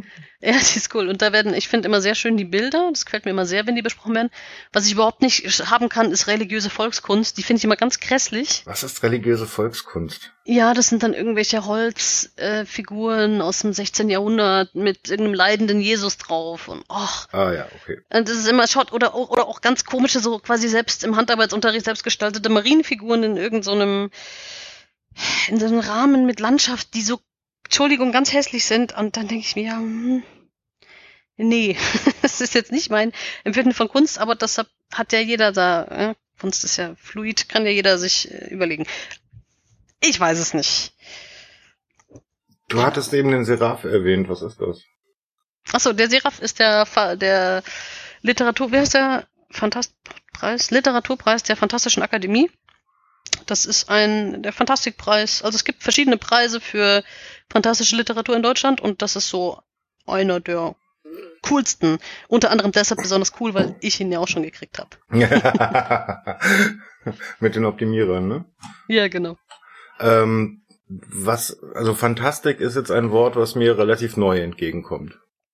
Okay, Fantastik ist halt ähm, in Deutschland ähm, Science Fiction, Fantasy und Horrorliteratur. Also alles ineinander gemischt, ja? Genau, das ist fantastisch. Also es gibt natürlich auch Preise nur für Fantasy und Preise nur für Horror und Preise nur für Science Fiction, aber äh, unter die in der Fantastik ist versammeln sich die quasi alle. Und es gibt ja auch hier das Fantastik Autorennetzwerk, bei dem ich auch Mitglied bin. Das ist eine super schöne Vereinigung eben von AutorInnen in Deutschland, die eben in allen drei Genres zu Hause sind, weil es ja oft auch so ist, dass Leute, die Science Fiction schreiben, auch mal Fantasy schreiben oder auch mal Horror und umgekehrt. Mhm. Und man sich da sehr gut zusammenfindet und super networken kann und gemeinsame Projekte machen kann. Und du bist da auch Mitglied, oder? Ich bin da Mitglied, genau. Und die Community ist jetzt auch nicht so mega groß, also irgendwann läuft man sich eh auf den verschiedenen Veranstaltungen über den Weg und lernt sich kennen. Und das Netzwerk ist halt nochmal ein bisschen zentraler organisiert und ähm, ja, kann jeder Mitglied werden, der, jetzt muss ich kurz überlegen, mindestens ein Werk veröffentlicht hat in der Fantastik und oder einen Preis gekriegt hat. Muss mhm. ich nochmal schauen. Ist auf der Webseite. Also schon ein exklusiver Club. Naja, so exklusiv halt nicht. Es ist halt tatsächlich für Leute, die fantastische Literatur schreiben. Mhm. Ähm, apropos, äh, bleibst du in der Fantastik oder zieht sich auch zu anderen Genres? Ähm, ich persönlich, ich, ich kann mit den Genres gar nicht so viel anfangen. Ähm, weil ich irgendwie meine, ich erzähle halt irgendwie Geschichten. Und meine Geschichten handeln halt oft von Technik und Zukunft. Und das wird in Deutschland halt als Science Fiction gelabelt. Und Science Fiction ist wieder ein Unterpunkt der Fantastik. Oder ich erzähle irgendwie Geschichten, die so ein bisschen, so ein bisschen was Stranges passiert und das ist dann halt Fantasy. Eigentlich hier, wenn mein dritter Roman König und Meister, ich wollte da eigentlich magischer Realismus draufschreiben, aber kannte dann irgendwie der Verleger nicht so und meinte, schreiben wir doch Mystery Thriller drauf. Okay, das ist ein Mystery Thriller. Mhm. Aber grundsätzlich, ähm, ich, das, was ich jetzt schreiben werde demnächst, ist so sehr near future. Eigentlich, eigentlich, wenn ich jetzt nicht als Science-Fiction-Autorin schon gelabelt wäre, könnte man, würde man das auch als normalen Roman verkaufen. Beziehungsweise es werden ja auch andere Romane als normal verkauft, so wie Leere Herzen von Julie C., ähm, die sich verbittet, Fantastikautorin genannt zu werden. Ne? Oder für Corpus Delicti ist sie ja sogar nominiert worden für den Kurt Laswitz Preis und hat diese Nominierung abgelehnt, weil sie sagt, sie will keine Fantastikautorin sein. Mhm. Weil das halt das ist halt, dann bist du nur Fantastikautorin und nicht halt Literaturschaffende, ne? Also das ja. ist so ein bisschen schwierig. Ich glaube, das ist besonders in Deutschland so und immer wieder hadere ich damit. Andererseits muss ich sagen, dass tatsächlich die Fantastik-Community, das ist schon ein sehr cooler Haufen. Also ich fühle mich da total wohl mhm. und deshalb möchte ich es auch nicht missen und deshalb bin ich da auch drin. Zumal ich ja auch für die Optimierer Science-Fiction-Preise gekriegt habe, also kann ich mir dieses Label auch nicht ganz ausziehen. Aber ähm, ich sehe kein, aber das ist jetzt für mich keine Verpflichtung, dass ich sage, ich muss jetzt für alle Zeiten Fantastik schreiben. Ich kann auch mal irgendwas anderes schreiben. Aber ergibt sich dann, werde ich sehen. Ähm, als was würdest du Pantopia sehen? Das ist kein Mystery Thriller, oder? Ist das ein Thriller? Mm, nee, ist eine Utopie. Oder eigentlich ist es ein Road to Utopia, würde ich sagen. Ein Road weil to Utopia. Ja, ja, weil das, aber das ist ja auch jetzt auch nur ein, ein Genre von mir. ähm, ja, weil es ist ja keine Utopie. Die Utopie fängt ja erst an am Schluss. Aber es geht gut aus und es kommt eine KI vor, die, die, also es kommt tatsächlich Science Fiction vor, weil es diese Art von KI noch nicht gibt. Ja, Mai, es ist halt, ist halt eine Geschichte, ne? Wie bist du auf die Idee die gut gekommen? ausgeht ähm, ja, ich wollte halt die Welt retten. Ich hatte so ein, ja, ich hatte so ein, dieses Gefühl von immernen Doom und alles Scheiße und oh Gott, Klimawandel. Und das war ja sogar noch vor Corona und vor dem Krieg jetzt in Ukraine und alles. Aber ich hatte da schon das Gefühl, ich brauche irgendwie, ich hätte jetzt gern mal, dass endlich alles gut ausgeht.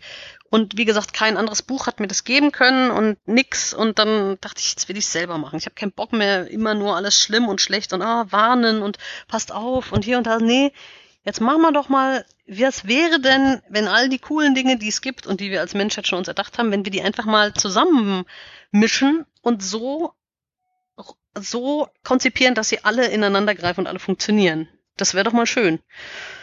Ja, aber auch gerade so, also ich meine, da wäre dann die Frage der Recherche dahinter, weil ähm, du bist ja schon sehr so auf Finanzstromsysteme zu, zu sprechen gekommen oder auch auf KI, was die kann oder nicht kann und mhm. wie sie sich unterscheidet und so weiter. Und sagen wir mal, in dem technischen Part fühle ich mich jetzt als ITler sehr aufgehoben. Ja, schön, das freut mich. Ähm, ich habe, ja, ich bin doch auch, ich, ich komme da ja auch her, ne? Also die Technik hat mich ja nie losgelassen. Ich interessiere mich ja weiter dafür. Auch die ersten beiden Bücher, da ging es ja auch um KIs und so. Und also von der technischen Seite bin ich da einfach up to date, weil es mich interessiert. Von der finanztechnischen Seite war ich da informiert, weil es mich aufgeregt hat. Also in VWL hatte ich ja schon äh, im Studium so ein, die Basis irgendwie so ein bisschen dazu und Geldtheorie und solche Sachen und ähm, war Wachstum und natürliche Ressourcen und sowas, wie man das berechnet und ähm, wie diese Preise zustande kommen. Und dann einfach im Zuge der Corona-Krise, was da die Fed für ähm, Zinspolitik betrieben hat und, und wie, wie dieses Geld plötzlich in den Markt gekippt worden ist. Mhm. Aber das kann gar nicht Corona, das war schon vorher. Ja, es war vorher zum ersten Mal das seit in der Finanzkrise an, ja. schon. Genau. Ähm, das, das fand ich eigentlich mal so paradox, dass ich mir dachte, ich muss was mit dem Geld machen, weil das Geld so weird ist. Genau, und die ganzen politischen Theorien, die hatte ich auch im Studium. Also es waren alles die coolen Sachen, die ich halt toll fand. Hier Kant und Rawls und äh, Theorie der Gerechtigkeit, solche Sachen und natürlich äh, Menschenrechte. Ja, das kam einfach alles zusammen. Irgendwie am, am Ende ist es so, ähm, im Nachhinein betrachtet, hätte es gar nicht anders kommen können, als dass ich diesen Roman geschrieben habe. Schön. Er ist dir sozusagen aus, der, aus den Fingern geflossen. Ja, genau. Das ist schön. Ähm, außer Romanschreiben äh, und Kinder erziehen, was tust du noch so? Nix. nee, das stimmt gar nicht. Ich mache tatsächlich, ich mache immer zu viel und dann muss ich mal ganz einen harten Cut machen, um irgendwie nicht durchzudrehen und dann habe ich plötzlich wieder Zeit und dann stopfe ich mir wieder zu viel rein. Also im Augenblick, was ich jetzt gerade noch mache, ich habe noch ein Forschungsprojekt, äh, Fantastische Frauen, wo ich analysiere, wie hoch der Frauenanteil in der Fantastik ist. Da muss ich, habe ich neue Zahlen gekriegt, die muss ich jetzt nochmal auswerten und veröffentlichen. Das ist so Punkt eins. Punkt zwei ist, ähm, ja, Schreiben hat viele Facetten. Ein König und Meister, das dritte Buch wird zum Theaterstück. Das inszenieren wir jetzt gerade. Das kommt, habt am 14. Oktober Premiere. Mhm. Dann schreibe ich gerade das aktuelle Buch. Dann habe ich noch so drei, vier andere kleine Schreibprojekte. Ähm, und dann bin ich auch noch Stadträtin hier in Fürstenfeldbruck. Oh wow. Und das braucht auch erstaunlich viel Zeit. Ja, sowas braucht mal sehr, sehr viel Zeit. Also ich meine, äh, die Leute, die ich kenne, die in der lokalen Politik sind, die haben eigentlich kein anderes Hobby. Ja, das ist natürlich die Frage, wie man das, äh, wie man das macht. Also wir haben auch ähm, hier Fraktionskollegen von mir, der, die sind in Rente und die können halt quasi 9 to 5 sich mit Politik beschäftigen. Nee, das ist super, weil die sind, also gerade ein Kollege von mir, der ist halt mega informiert, der hat den super Plan, der macht das auch schon seit 15 Jahren und kennt sich halt super aus und ich sitze da drin als Neuling und denke mir immer so, hä, was? Wie? Und der kann mich dann total gut aufschlauen und ähm, hat einfach schon ganz viel gemacht in dem Bereich. Äh, auf den kann man sich dann immer gut stützen und ähm, mit dem zusammenarbeiten. Und wir anderen, die halt berufstätig sind oder sonst wir halt nur wenig Zeit haben, wir müssen halt schauen, wo wir bleiben und welche Themen uns interessieren, wo wir uns besonders reinhängen können und wo man einfach sagen muss, ja, okay, das Thema kenne ich mir nicht aus, ich stimme, wie wir in der Fraktion besprochen haben, weil ich die Grundidee richtig finde und dann macht man das. Aber tatsächlich, wir treffen uns also fast wöchentlich in der Fraktionssitzung und da werden alle Themen besprochen. Also es ist nicht so, dass irgendwas drankommt, wo ich sage, hey, noch nie gehört, sondern es ist alles mindestens einmal besprochen worden. Aber bei manchen Themen hänge ich mich halt auch selber rein, recherchiere und halt dann auch eine Rede. Jetzt letzte Woche war ich da ganz aktiv. Genau, aber das braucht so wahnsinnig viel Zeit. Jetzt brauche ich erstmal Ruhe. Gut, dass Sommerferien jetzt sind. Wie organisierst du dich? Also bist du so ein Kalendermensch mit ganz vielen Einträgen im Kalender oder bist du eher so ein Lebemensch, sage nenne ich das gerne, der dann immer wieder überrascht wird von, oh, da war ja noch ein Termin. Also eigentlich, ich kann überhaupt, ich kann mir das nicht leisten, Mensch zu sein. Ich habe einen super vollen Terminkalender. Da steht alles drin. Also wenn ich meinen Terminkalender verliere, bin ich quasi hilflos. ähm, da steht einfach alles drin. Und ähm, teilweise, wenn ich dann, wenn ich das mal vergesse, einen Termin einzutragen, dann bin ich völlig lost. Krasserweise, ich hatte hier unser, unser Gespräch noch für die falsche Uhrzeit eingetragen und habe das erst vor drei Tagen gemerkt und war so froh, dass ich das noch gecheckt habe hier, mein, weil wir erst irgendwie 20 Uhr oder so gesagt hatten. Mhm. Und dann habe ich gesagt, nein, krass, wir hatten ja 15 Uhr, Gott, Gott sei Dank habe ich es eingetragen. und ja, da steht alles drin. Also, ähm, ich muss organisiert sein. Ich habe auch eine riesen To-Do-Liste äh, und ich schreibe mir immer selber E-Mails mit irgendwelchen Notizen, dass ich ja nichts vergesse. Ach, du liebes, das sind ja drei Kanäle praktisch. Ja, weil ich habe ja auch verschiedene Endgeräte zu verschiedenen Situationen. Au, auch das noch. Ja, ja, also, äh, aber nee, ich, ich bin, glaube ich, also abgesehen davon, dass ich irgendwann, wenn es mir zu viel wird, völlig durchdrehe und nichts mehr checke. Letztens habe ich mein Passwort nicht mehr gewusst. Stell es mir vor. Boah, ich saß am Computer. ich saß am Computer und ich habe dieses Passwort seit, weiß ich nicht, drei Jahren und ich gebe es jeden Tag fünfmal ein und ich wusste es nicht mehr. Ja, ich kenne solche Situationen, ja. Und da dachte ich mir, okay, jetzt ist definitiv der Punkt erreicht, irgendwie, ich mache gerade zu viel, ich brauche eine Pause, ganz dringend. Mhm. Und dann beim vierten Mal wusste ich es wieder und dachte, ey, ich bin einfach nur bekloppt. Das ist aber auch ein Rat, den ich Kunden dann oft gebe, ne? So schlafen sie mal zwei Nächte drüber. So, das fällt ihnen schon wieder ein, bevor wir hier ja. jetzt alles löschen und neu aufsetzen. Ja, also so gesehen, jetzt ist ja hier, wir haben ja, ich weiß nicht, wann das ausstrahlt. Wir haben Dienstag, am Freitag war der letzte Schultag.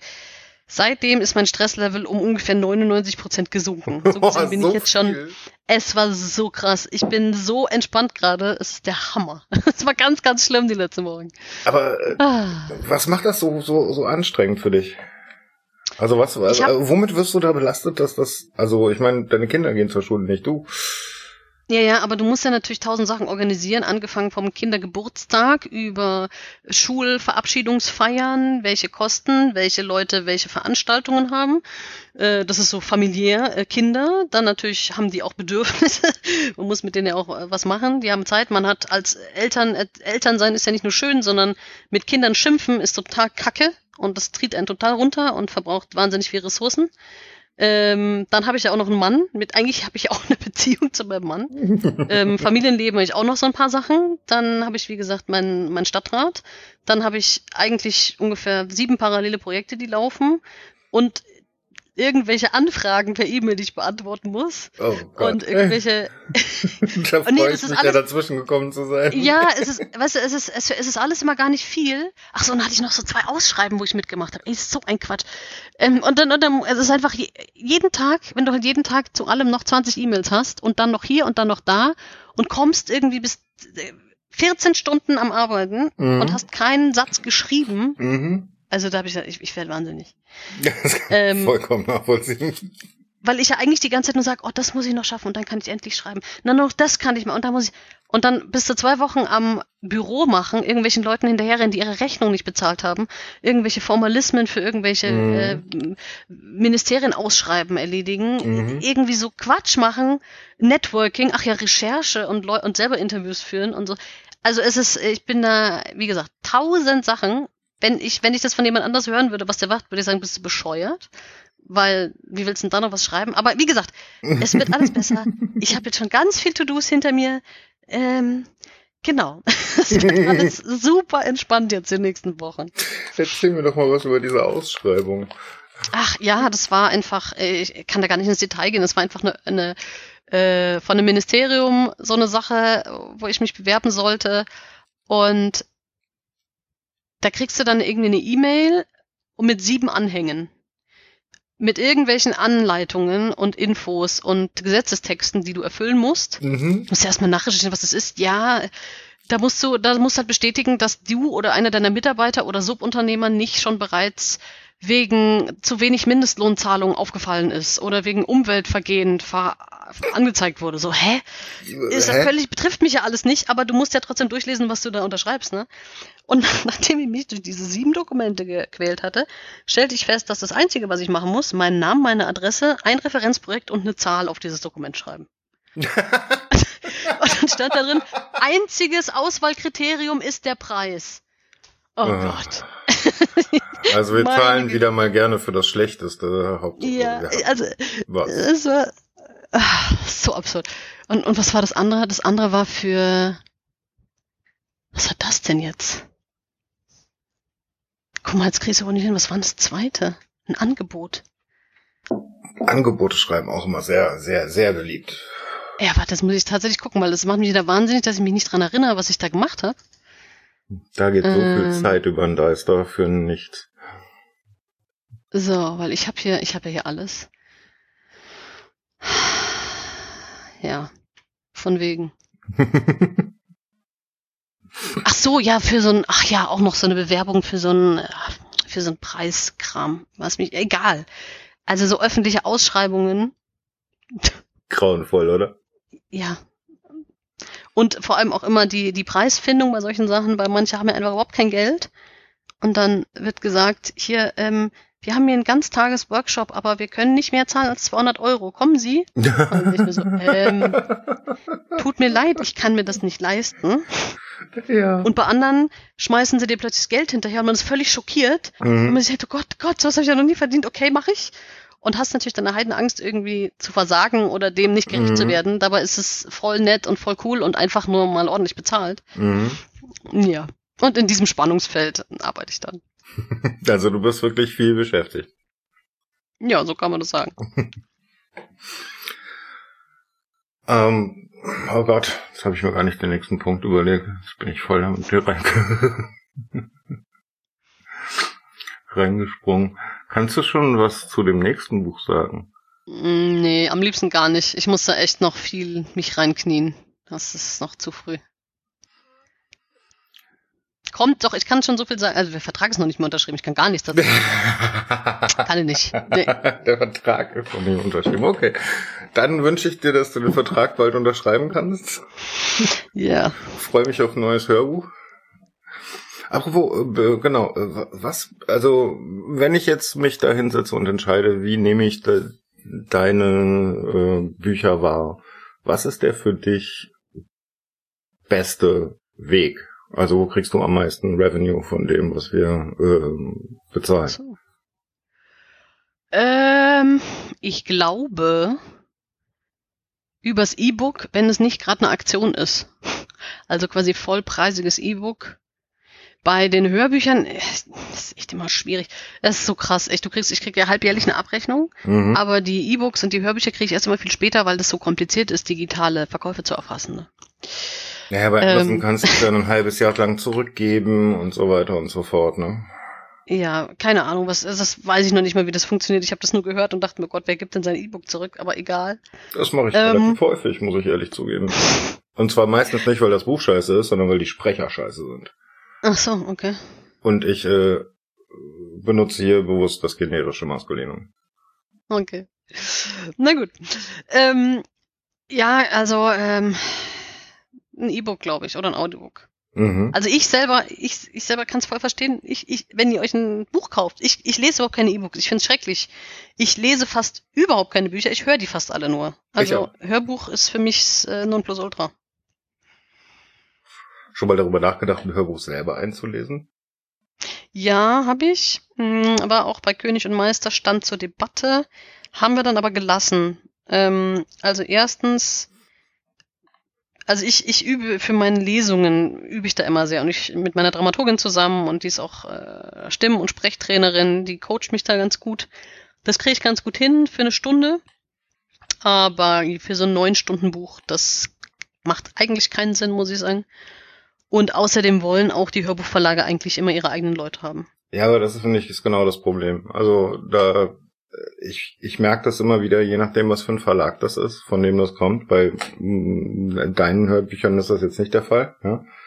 Aber das sind teilweise so grottenschlechte Sprecher. Und hm. das Schlechte daran ist jetzt nicht unbedingt, dass irgendjemand USB als USB ausspricht. Ja? und über also technische Begriffe in den Mund nimmt, überhaupt keine Ahnung hat, wovon er da spricht, ja. Hm. Und du einfach merkst, der liest irgendeinen Scheiß ab und der Regisseur korrigiert ihn nicht. Ja. ja, also das ist der, das ist der eine Teil. Aber so richtig schlimm ist eigentlich, und ich glaube, das macht jeder, jeder Autor an sich besser. Es ist so Intonation.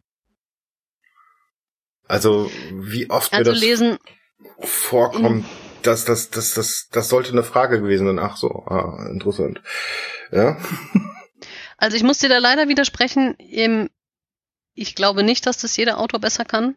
Einfach deshalb, weil ich da so viel Arbeit reinstecke und weiß, was man alles falsch machen kann. Mhm. Vorlesen ist wahnsinnig schwierig.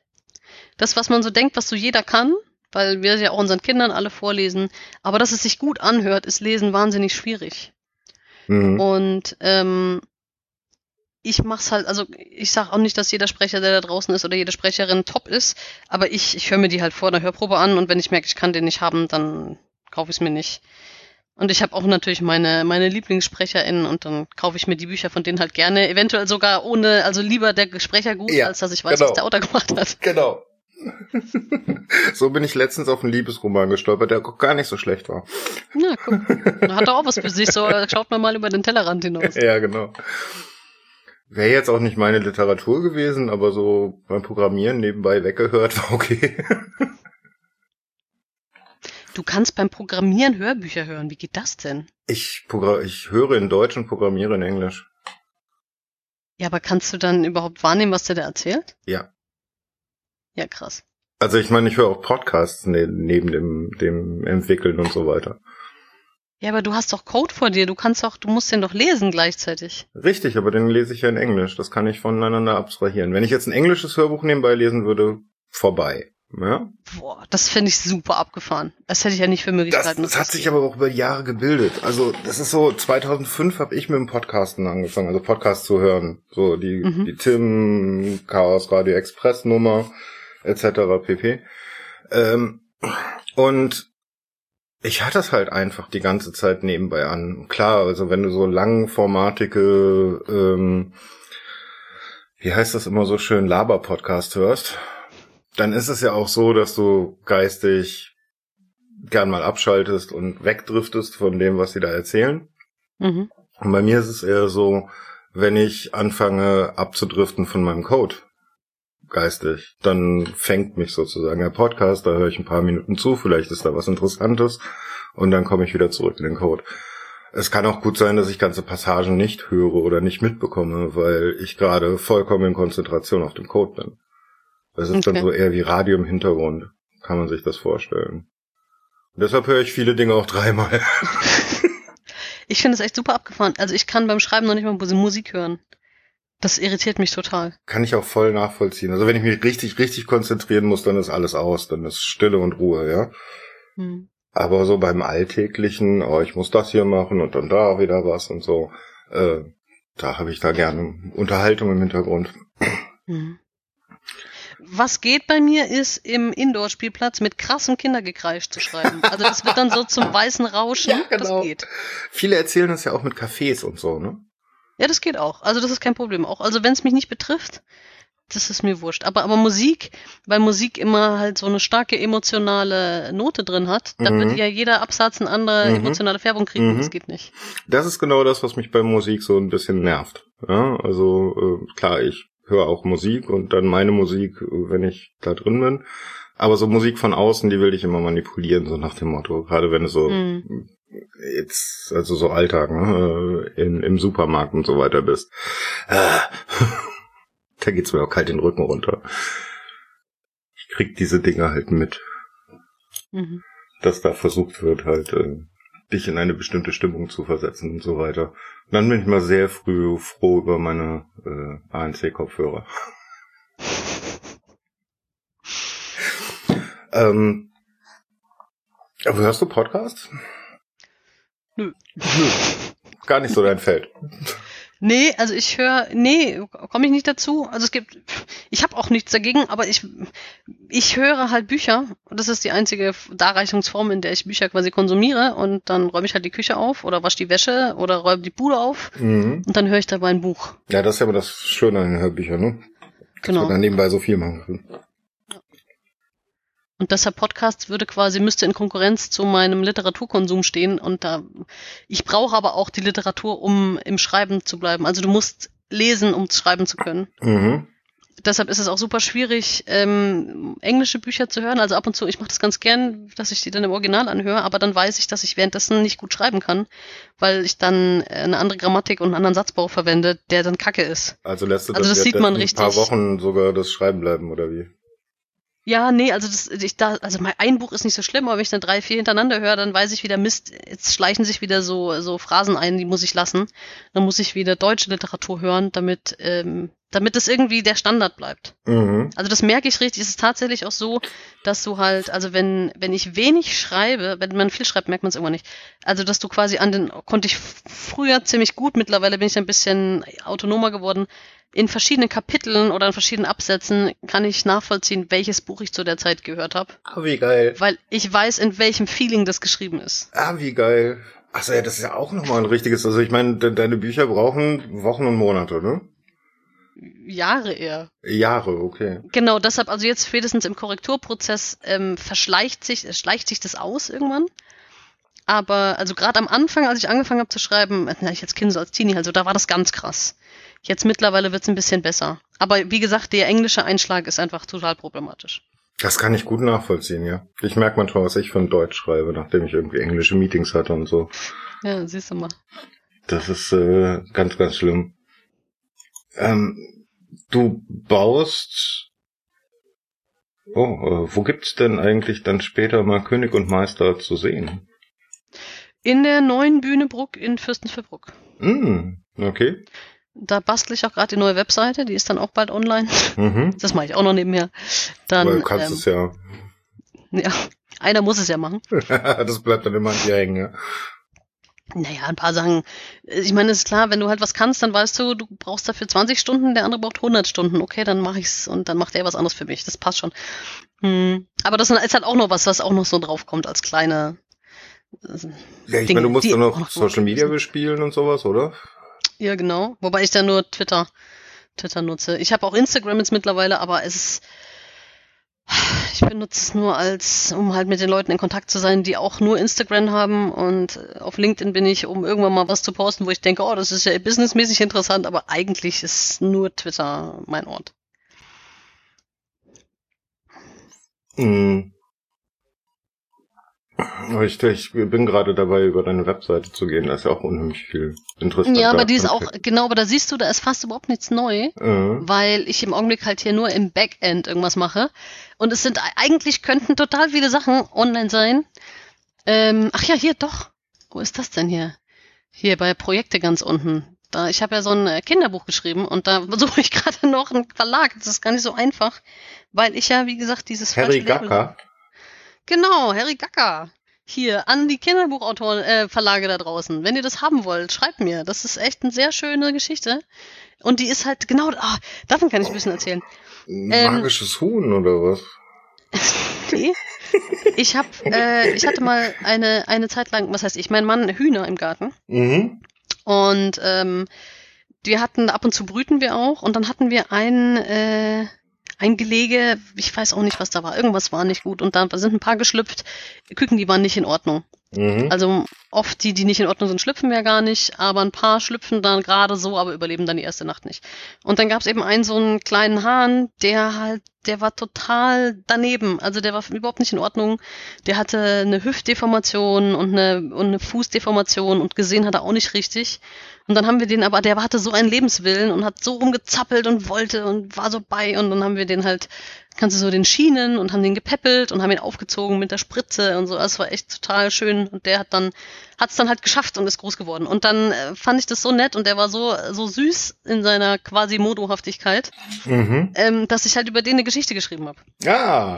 Und ähm, dann wollte ich das, Entschuldigung, wollte ich das halt so an Verlagen anbieten und dann meinte meine Agentin so, ja, ja, was ist es denn? Ist es ein 28-Seiter oder ein 32-Seiter? Ich so, hä? Ja, für welche Zielgruppe und wie viel Bilder und wie viel was? Und ich so, keine Ahnung, ist halt eine Geschichte. wie ich halt immer so naiv sage, ist halt eine Geschichte. Und dann merkte ich halt, dass auf dem Kinderbuchmarkt halt irgendwie noch viel krassere Regeln herrschen als im normalen Buchmarkt, weil du halt so standardisierte Buchformate hast, das macht man halt nicht einfach so eine Geschichte schreiben und dann denken, man könnte es verlegen, ja? Wer, wer glaube ich denn, wer ich bin, dass ich sowas tue? Naja, ähm, jedenfalls habe ich das getan und irgendwie passt dieses Buch hinten und vorne nirgendwo rein bisher. Deshalb nutze ich jetzt diese Gelegenheit. Hallo Reichweite, ihr Kinderbuchverlage, schaut euch das mal an.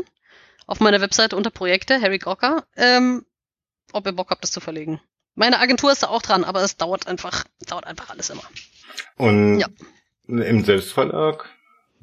Habe ich auch überlegt, aber das Problem ist, da habe ich mit einer Kollegin drüber gesprochen, gerade wenn du so Self-Publishing machst, im E-Book-Bereich total unpraktisch, weil wer liest denn seinen Kindern ein monochromes E-Book-Kinderbuch vor?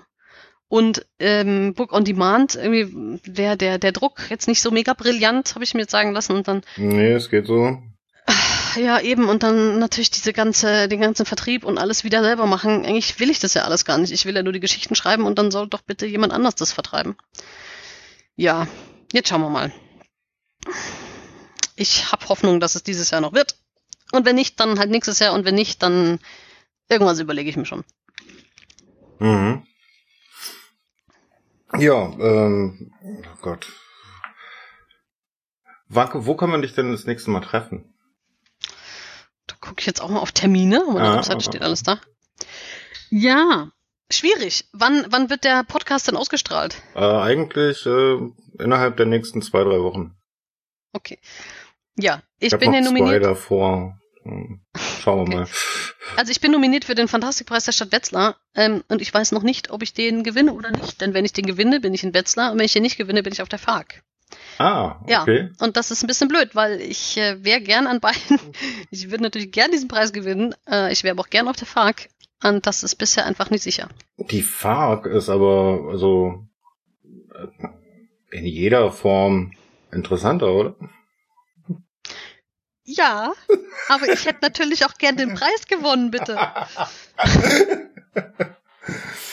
ja, auf der FARC war ich vor vier Jahren. Das war eigentlich ein, ein gesetzter Termin seit vier Jahren, dass ich da unbedingt wieder hin will. Deshalb ist es entweder Win-Win oder Lose-Lose, je nachdem, wie man es betrachtet. Mhm. Ähm, andererseits, ich werde auf jeden Fall ein cooles Wochenende haben an dem äh, im September, aber wo weiß ich eben noch nicht. Also wenn ich nicht gewinnen sollte, dann bin ich auf der FARC und lese da aus Pantopia. Und das nächste Mal bin ich dann im September in äh, Leipzig beim Elstercon. Was ist das Elstercon? Das ist so ein Science-Fiction-Con. Da kommen Leute und dann diskutieren wir, lesen. Also es wird sicher ziemlich cool. Ich bin ja nicht so richtig im Science-Fiction-Fandom bisher drin gewesen, aber seit letztem Jahr habe ich da ein paar Leute kennengelernt und so. Das ist echt eine, eine sehr nette Community. Das ist auch eine echt, also ich höre da immer wieder von und das ist eine recht verschworene Community, oder? Ja, also ich meine, die kennen sich auch alle und und sind halt eher so, also wirklich eher so hart Science-Fiction-mäßig, also wirklich Technik, Space Odysseys, Perry Roden, solche Sachen. Mhm. Genau. Hast du das eigentlich mal gelesen, Perry Roden? Nee.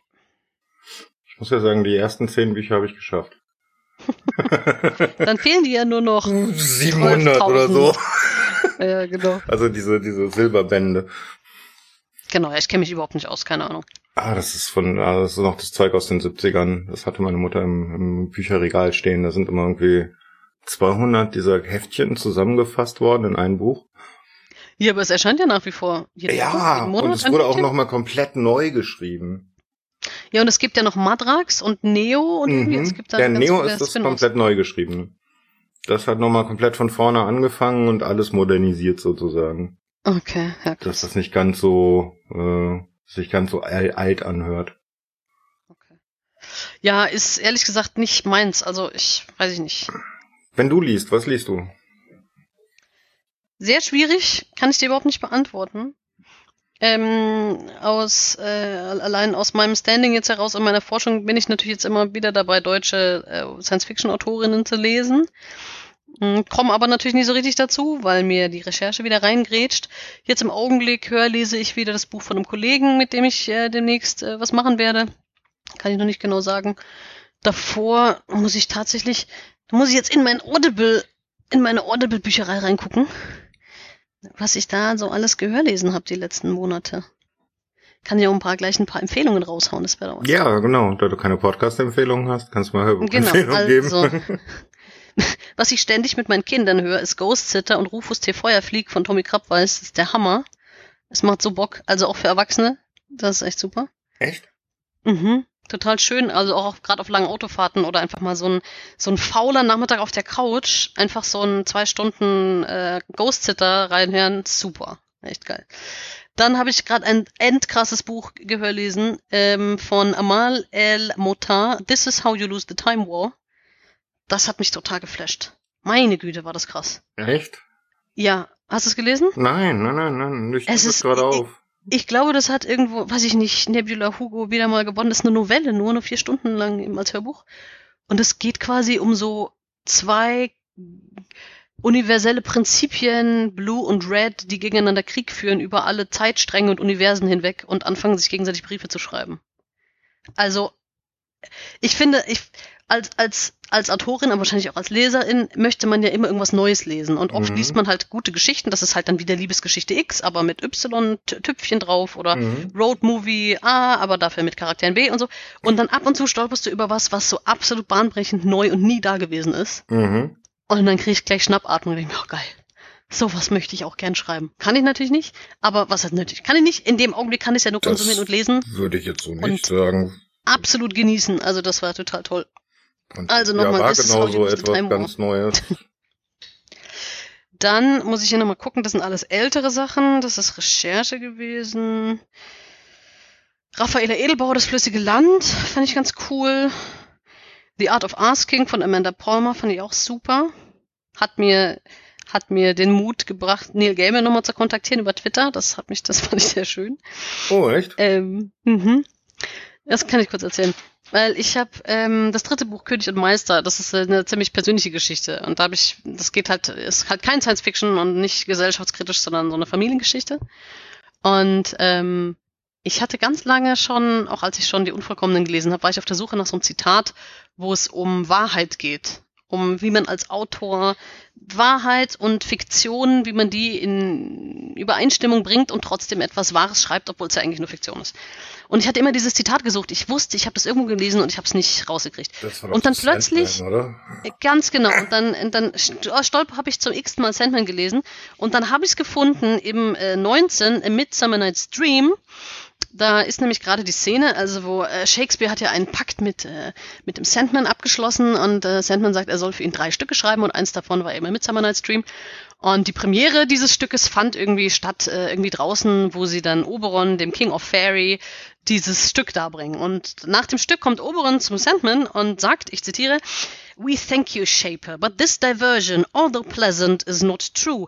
Things never happened thus. Und dann sagt Sandman, Oh, but it is true. Things need not have happened to be true. Tales and dreams are the shadow truths that endure when mere facts are dust and ashes and forgot. Und dieses Zitat hatte mich einfach, das hing in mir drin seit zig Jahren. Seit zig Jahren nicht übertrieben, seit 20 Jahren. Und ich hatte das wieder gefunden und wollte das unbedingt als Motto an meinen äh, an König und Meister vorne ranstellen. Mhm. Und nachdem ich bei Lübbe das da beim zweiten Buch so ein bisschen Ärger oder Nervkram gab mit den Zitaten, mit denen die ich verwendet habe, wollte ich das gleich abklären, dass ich das verwenden darf und habe Neil Gaiman kontaktiert über Twitter und habe ihn gefragt, ob ich das verwenden darf. Mhm. Und weil Neil Gaiman echt ein super cooler Typ ist, hat er einfach gleich geantwortet, ja klar, mach doch. ja. Und dann dachte ich mir, oh cool, super. Und hatte mir selber so eine Mental Note geschrieben, wenn das Buch dann draußen ist, dann schicke ich ihm natürlich eins. So, fast forward, äh, Februar 2001, das Buch ist draußen. Und dann war so die Frage, schicke ich Neil Gaiman ein Buch? Und dann so, ach nee, was soll denn der mit dem Buch? Das interessiert ihn gar nicht. Der ist so ein berühmter Autor. Pff, ist doch mhm. dem wurscht. Ja, lassen wir es mal. Mach dich nicht lächerlich. So, und dann hörte ich eben, ähm, das hat mir die Isa Theobald empfohlen, The Art of Asking, hörte das und fand es einfach super cool und stellte dann mitten im Hören fest, denn sie erzählte darüber, dass sie Neil Gaiman kennenlernt und ihn halt heiratet. Und äh, erzählt halt über Neil Gaiman und was der für ein netter Typ ist. Meine Güte, man könnte sich quasi Schock verlieben, nur aufgrund dieses Hörbuchs, was Neil Gaiman für ein toller Hecht ist. Mhm. Und äh, außerdem die Art und Weise, also die Art of Asking, es geht halt um äh, eben Leute, um zu darum zu bitten, dass es okay ist, Leute zu bitten, um Hilfe zu bitten, mit der Community zusammenzuarbeiten, mhm. ähm, dafür einzustehen, was man tut und so weiter. Und dann dachte ich mir, ey, jetzt kommt es mir so vor durch diese Hörlektüre, dass ich jetzt den Neil Gaiman so super kenne und der so nett ist, jetzt frage ich den einfach nochmal. Mhm. Und habe dann halt getwittert und schrieb so, ja, ich habe das Buch von Amanda Popper gelesen und ich wollte mich nochmal zurückmelden und hier, das Buch ist fertig und ob ich ihm den schicken darf. Zwischendurch schrieb dann eine Freundin von mir, äh, du weißt schon, dass die gar nicht mehr zusammen sind. Ich so, scheiße, ein kleines Fettnäppchen, okay. Nichtsdestotrotz, es dauerte keine halbe Stunde und Neil Gaiman antwortete mir, ja klar, freu mich voll hier, Adresse, schick mal dein Buch. Ja, cool. Und dann dachte ich mir, ey, cool, wie schön ist das denn? Und jetzt äh, habt natürlich, äh, wie es so ist, einen Brief geschrieben und eingepackt und verschickt. Und äh, wenn denn nicht das Boot abgesoffen ist oder, weiß ich nicht, die amerikanische Post es irgendwo verschmissen hat, steht eventuell dann bald oder jetzt schon mein König und Meister bei Neil Gaiman auf dem Schreibtisch. Nein, auf dem Bücherregal. Und das freut mich natürlich. Das ist schön. Ja. Ähm, wann würdest du sagen, hast du als Autorin alles erreicht, was du erreichen kannst? Nie. Schöne Antwort, aber eine kurze. Ja, ja es wäre furchtbar. Stell mal vor, du würdest dann mal mit deinem ersten Buch den Literaturnobelpreis kriegen und die Verfilmung und everything. Danach kannst du dich ja gleich erschießen. Ja, nee. Also was, was willst du dann noch machen? Danach kannst du ein geruhsames, friedliches Leben führen, ohne dich irgendwie um irgendwas zu kümmern müssen, zu müssen. Ja, aber nach einer halben Stunde kriegt man doch ein, wird man doch wahnsinnig. Ja, da, da, da kannst du viele tolle andere Projekte machen. Du musst gar nicht mehr schreiben. Also mein, mein ganzer Lebensplan war immer irgendwie, ich studiere, dann arbeite ich, dann mache ich Karriere und verdiene ich ganz viel Geld, dass ich endlich Zeit zum Schreiben habe. So war immer dieser Spannungsbogen. Mhm. Bis ich dann irgendwann mir dachte, egal, wie diese berühmte Ding mit dem Fischer ähm, mhm. ich muss diesen ganzen Vorlauf nicht haben, ich mach's einfach gleich. Also ich bin echt happy, wenn ich einfach weiß, ich kann immer weiter schreiben. Mhm. Fertig. Ja. Ja, das, das ist also, das, das, äh, du möchtest gar keine großen Preise und so. Nee, um Gottes Willen, ich will alle Preise. Ich will alle Preise, ich will allen Erfolg. Ich möchte gerne, dass jeder meine Bücher kennt und liebt. Ihr sollt mir huldigen und Rosen auf den Weg streuen. Aber dann lasst mich bitte in Ruhe, dass ich das nächste Buch schreibe. Irgendwie geht beides nicht, ne? naja, irgendwann äh, kaufe ich mir dann die einsame Insel Mhm. Äh, nee, also ich meine, klar, jeder, das ist ja, ich, ich glaube, man braucht auch immer so ein bisschen Narzissmus. Ich, ich habe noch nie in einem Podcast so oft das Wort Narzissmus verwendet. Man braucht schon einen gewissen Ego-Trip. Und ich sage auch immer beim Lesen, ich bin eine Rampensau. Also ich mag auch die Bühne und ich mag das Publikum und ich mag die Interaktion. Das taugt mir alles total. Aber das Schöne ist jetzt, wie gesagt, ich habe diese komplette Mischung. Ich habe dieses meine Story schreiben, mein, meine eigene Herren sein, meine Projekte machen. Ich mache nur, was ich cool finde und ähm, kriegt dafür auch noch Geld, ein bisschen zumindest, und kriegt dafür Publikum und kann die Dinge promoten, die mir wichtig sind. Also ich wüsste, ich wüsste gar nicht, was es für einen besseren Job oder für eine bessere Aufgabe im Leben gibt, als das, was ich mache. Dann hast du das Richtige für dich gefunden. Ja, total. Also es war zwischendrin sogar am Anfang so, dass ich mir immer dachte, oh Gott, die armen, alle, alle anderen, die sind ja so arm dran, weil die können ja nicht alle auch so cool Autorin sein wie ich. die Armen, die dürfen kein Buch schreiben und veröffentlichen. Ist natürlich klar, dass das gar nicht alle wollen und das hat mir auch ein bisschen ja, gedauert, weil objektiv gesehen das Autoren natürlich sein am coolsten. Aber ähm, nee, also es ist, es macht mich, wenn, wenn ich endlich mal das hinkriege, dass ich nicht ständig mich überarbeite und ständig zu viel mache, weil ich weil ich immer die Projekte alle so toll finde und die Kooperationen und das so sehr mag. Und dabei halt vergesse, dass äh, das dann auch stressig wird und wenn es dann soweit ist, es zu spät ist, es sein zu lassen. Wenn ich da irgendwann diese, nicht mal Work-Life-Balance, sondern die Work-Work-Balance richtig hinkriege, dann ist es echt der schönste, das schönste Leben, was ich mir so vorstellen kann. Also ich möchte das alles genauso nochmal machen. Hm, hast du schon zu deinem Projekt Fantastische Frauen ein Zwischenresümee? Ja, ja, Zwischenresümee hatte ich schon. Ich habe ja schon Zahlen von 2016 bis 2020 veröffentlicht. Das ist ähm, ganz kurz gesagt, äh, ist es einfach so, dass ungefähr 25 Prozent der Fantastik schreibenden Frauen sind. Der Anteil der Fantasy-Schreibenden ist viel höher. Ernsthaft? Und die Science-Fiction, bitte? Ja, hätte ja, ich jetzt nicht gedacht. Mehr. Ich kann es dir sogar sagen. Hm, bin ich gerade eh auf der Seite. Ich muss die Zahlen nochmal aktualisieren, weil ich hier bei den Gesamtzahlen dann Fehler hatte in der Berechnung. Das muss ich nochmal korrigieren. Ist aber, was das Verhältnis betrifft, äh, hat sich nichts verändert. Science-Fiction-Autorinnen sind bei 25 Prozent und Fantasy-Autorinnen, halte ich fest, sind bei 59 Prozent. Wow. Also die, also zumindest das ist jetzt der Libri-Katalog, also das, was Libri anbietet. Mhm. Ähm, ich habe jetzt demnächst noch Self-Publisher, die kriege ich noch rein, aber das ist, glaube ich, auch Science Fiction. Also ich habe angefangen, die Science Fiction nur zu analysieren und bei Libri kriegte ich eben auch die Fantasy mit rein. Da muss ich einfach gucken, wie die verschiedenen Datensätze gelagert sind. Ähm, und in der Science Fiction sind wir auch echt auf einem guten Weg. Also da sind wir auch bei ungefähr 25 Prozent. Ich hätte jetzt nicht gedacht, dass das so ein großer Anteil ist. Ja, ja, die Frauen in der Fantasy sind gerade total auf dem Vormarsch. Da bin ich mal gespannt, Oft sehr interessante sagt. Bücher, also wo andere Ideen drin verwurstet werden. Das kann sehr gut sein. Ich wüsste nicht, wann ich das letzte Fantasy-Buch gelesen habe, leider. ja, ich habe das letzte irgendwie jetzt auch vor ein paar Tagen gehört. Mhm. Und man, man merkt schon, dass da Unterschiede bestehen. Mhm. Also auch so eine Erzählstruktur, eine Erzählart und äh, ja, vor allen Dingen in der Beschreibung der Gewalt. Mhm, okay. Da merkt man es sehr. Also da sind doch viele Männer sehr detailverliebt. Da muss das Blut spritzen. Mhm. Ja, da kann ich echt, muss ich sagen, kann ich auch viele Sachen nicht mehr lesen. Also ein Kollege von mir, der schreibt so Thriller und ich möchte den eigentlich gern lesen, aber schon auf Seite 20 wurde dann irgendjemand so übelst ausgeweidet. Ja, genau. Und dann sowas. dachte ich mir irgendwie so, ach nö, ich möchte das nicht lesen. Und dann habe ich es weggelegt und dachte mir, sorry, ich habe da keinen, also wenn das du irgendwie so einen Skip-Button drücken könntest und dann in der Story weiterkommst, okay. Aber nachdem du das nicht kannst und das erst konsumieren musst, bevor du weitergehst, mhm. mache ich das dann einfach nicht mehr. Das ist übrigens der häufigste Grund, warum ich ein Audiobuch zurückgebe. Hm, zu viel. Ist mir zu gory. Mhm, okay. Ja, kann ich verstehen. Ich finde auch mittlerweile, ich bin, muss mich jetzt mal outen hier als großer Marvel äh, Cinematic Universe Fan. Ich habe kein einziges Comic gelesen, aber ich finde die Filme großartig, muss ich leider sagen. Aber was mich immer nervt, sind die Kampfszenen das ist ein bisschen blöd, weil die machen ja einen großen Teil der Filme aus, aber irgendwann sage ich mir so, ja, komm. 60 Prozent oder so? Ja, die, die alle um die Hälfte kürzen und den Rest finde ich großartig. Zum Beispiel hier ähm, Multiverse of, Multiverse of Madness. Ey, was für ein Feuerwerk an geilen Ideen. Ich glaube, die haben den, die haben den äh, auch den Postproduzenten, den ähm, ach, Special Effects Leuten einfach gesagt, macht geilen Scheiß. Mhm. Macht einfach nur völligen Wahnsinn. Dieses Multiverse of Madness. macht alles, was ihr wollt. Und so schaut der Film aus. Einfach super geil. Du sitzt davor mit offenem Mund und denkst dir nur, wow, krass. und den ganzen Film über. Also das war ein großer Spaß. Das gefällt mir. Ah, ich hätte vielleicht auch noch eine Science-Fiction-Empfehlung für dich. Ja, erzähl. Kennst du das Bobbyverse? Oh, ich habe davon, was ist das denn? Das kommt mir gerade so bekannt. Bobbyverse sind drei Bücher.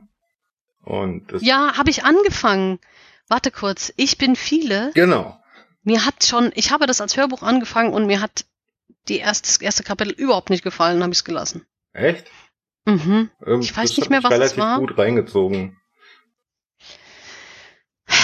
Ja. Es wird aber auch komplett anders. Also das ist halt der, der also ich finde diese Idee so wahnsinnig, dass du als naja, dann eingefrorener Geist sozusagen, irgendwie auf einem riesigen Raumschiff durch das Universum schipperst. Okay, ja, das, ich weiß, wie gesagt, eigentlich noch gar nichts, aber ich fand, die, der, die Erzählart hat mich gefallen. Aber vielleicht kann ich es auch nochmal ausprobieren. Ich werde es auf jeden Fall nochmal hier mir auf meine Merkliste setzen. Das kann ich empfehlen, wenn jemand irgendwie Science Fiction sucht. Und hast du schon mal was ja, von tatsächlich Lit, Lit RPGs ich gar gehört? nicht so viel. Bitte was? Hast du schon mal was von Lit RPGs gehört? Kommt mir auch bekannt vor. Was ist das denn jetzt Literatur-RPGs. Das sind Bücher, also das ist jetzt so, ich, ich, die ersten, die das geschrieben haben, sind wahrscheinlich wieder Russen gewesen. Ähm, das sind Bücher, in denen geht es darum, dass Menschen in MMO-Welten haben oder auch nicht nur Menschen, auch NPCs in MMO-Welten äh, Abenteuer erleben. Ach so, ja. Es ist äh, recht spannend. Also ich finde diese Erzählart recht interessant. Die ist dann halt nochmal ganz anders. Okay. Also ich bin da selber auch nicht so im, im, in dem Rollenspielen drin. Ich spiele das alles nicht. Deshalb ist mir das so ein bisschen so, ja, ist halt dann auch irgendein Universum. Die Leute, die sich da auskennen, fühlen sich da wahrscheinlich ziemlich gut zu Hause. Nee, nee, das sind meistens komplett fiktive Universen. Also es ist nicht so, hier, da spielt jemand in WoW oder so. Sondern, sondern? Ähm, jetzt das letzte Buch, was ich gelesen habe, das ist auch eher ein Science-Fiction-Roman, da hat die ganze Menschheit sich mit, äh, ähm, hat mittlerweile so ähm, VR-Pods, in denen sie sich bis zu zwei Wochen in einem Spiel bewegen können und innerhalb mhm. dieses Spiels leben und arbeiten sie. Sie können also die Spielecredits in Realgeld umwandeln und so weiter mhm. und so fort. Und dann geht es halt um diese Spannungs Spannung zwischen realer Welt und virtueller Welt. Ah, okay. Und wie sie sich in der virtuellen Welt weiterentwickeln. Manchmal ist es komplett aufs Spiel fokussiert, manchmal ist es auf dem Spannungsfeld fokussiert. Okay, dann wäre quasi Kryptos ist dann ein Lit-RPG. Kryptos wäre, ja, das geht in die Richtung, genau. Okay. okay. Kryptos habe ich gelesen, aber das war's auch. Hat's dir gefallen? Ja. ich habe es wieder gehört und der Erzähler war nicht so mein Lieblingserzähler. Ja, das ist immer das Problem. Deshalb kann man das dann immer ganz schlecht sagen, weil ich ein großartiger Erzähler kann aus einem mittelmäßigen Buch ein Wahnsinnsbuch machen ja. und ein Scheißerzähler aus einem guten Buch eher so ein mm. Ja, das ist das Problem der Audio, der, der Also, aber ich glaube auch, ich bin da vielleicht auch ein bisschen mit den falschen, ähm, ich bin da falsch rangegangen, weil ich es nicht als Jugendbuch mir geholt habe, sondern halt als Roman. Und dann war ich von der Erzählart ein bisschen abgeturnt. Ah, okay. Weil die halt so ein bisschen einfach und so ein bisschen ich ja, mag also das, ja. nicht. Okay. Hat, hat ja auch durch, hat ja auch einen Seraph gekriegt. So gesehen, deshalb habe ich ja gelesen und ich mir dachte, das muss ja geil sein und dann, aber es ist halt, wenn man es halt sagt, das ist ein Jugendbuch eher, dann ist es völlig äh, alles gut. Mhm. Ja gut, okay. Das ist auch ein Grund, warum ich so auf Jugendbücher stehe. Das macht sich natürlich auch gut neben dem äh, Programmieren, ne? Mhm. Dass es halt einfach gestrickt ist und einfache Strukturen und äh, Satzstrukturen und so weiter hat. Das macht es einfacher zu folgen. Ja, das stimmt natürlich. Ich war eigentlich noch, ich wollte hier noch ein paar ähm, Ach, stimmt. Empfehlungen raushauen. Ja. Und jetzt kommen nämlich doch die ganzen englischen. Hier. Ich habe mir genau, was ich mir reingezogen habe, war letztens diese ganze äh, meine geniale Freundin von Elena Ferrante. weil ich mir dachte, hier so muss man überlegen, diese Weltbestseller aus Italien muss ich auch mal lesen. Fand ich, hat, hat mir gut gefallen, ich mir alle vier reingeschnupft, war gut. Ähm, dann auch ganz krass hier The End of Men von Christina Sweeney Beard hat, äh, bin ich draufgestoßen, war irgendwie eine New York Times äh, Empfehlung Newcomer Science Fiction. Und hört sich so, was sich so anhört wie der feuchte Traum aller Feministinnen, nämlich es gibt eine Pandemie und alle Männer sterben, war in Wirklichkeit so ein differenzierter und super krasser und mir nahegehender Roman. Ich glaube, ich habe noch nie so viel geheult wie in diesem Buch. Okay. Ich, ich, ich dachte die ganze Zeit, dass ich heule. Ich heule eigentlich nie, ja? Wir, wir rekapitulieren jetzt hier ordentlich viel Zeit. Egal. Es ist ein echt tolles Buch. Also geht einem richtig, richtig nahe. Dann habe ich gerade die ähm, hier Erdsee von Ursula Le Guin durchgeschnupft, alle fünf Teile. Die sind nämlich gerade neu, neu übersetzt worden und auch als Hörbuch noch aufgenommen worden. Ganz toll. Und natürlich das absolute Must-Read für alle Menschen auf diesem Planeten, The Ministry for the Future von Kim Stanley Robinson. Was? Must-Read? Ja. Es ist so gut. Ich habe da noch und, nie was von gehört. The Ministry. Sag mal, bitte mich verarschen? Nein, ich habe da noch nie was von gehört. Entschuldigung, tut mir leid. Ah. Okay, und vor allem jetzt explizite Empfehlung in der, in der englischen äh, Hörbuchversion, weil das nämlich ungefähr 20 verschiedene Sprecher sind, weil so viele verschiedene Personen vorkommen und die alle mit ihren unterschiedlichen Akzenten und Schwerpunkten und so, ist super geil. Mhm. The Ministry for the Future. Ein richtig wow. toller, toller, toller Roman. Okay. Dann, dann werde ich den mir jetzt mal markieren und äh, mal ja. als nächstes in die Liste schmeißen. Deine Audible-Rechnungen äh, müssen hoch sein. Ja, ja, die sind hoch. Also Audible ist schon, da ist schon viel. Da mache ich viel.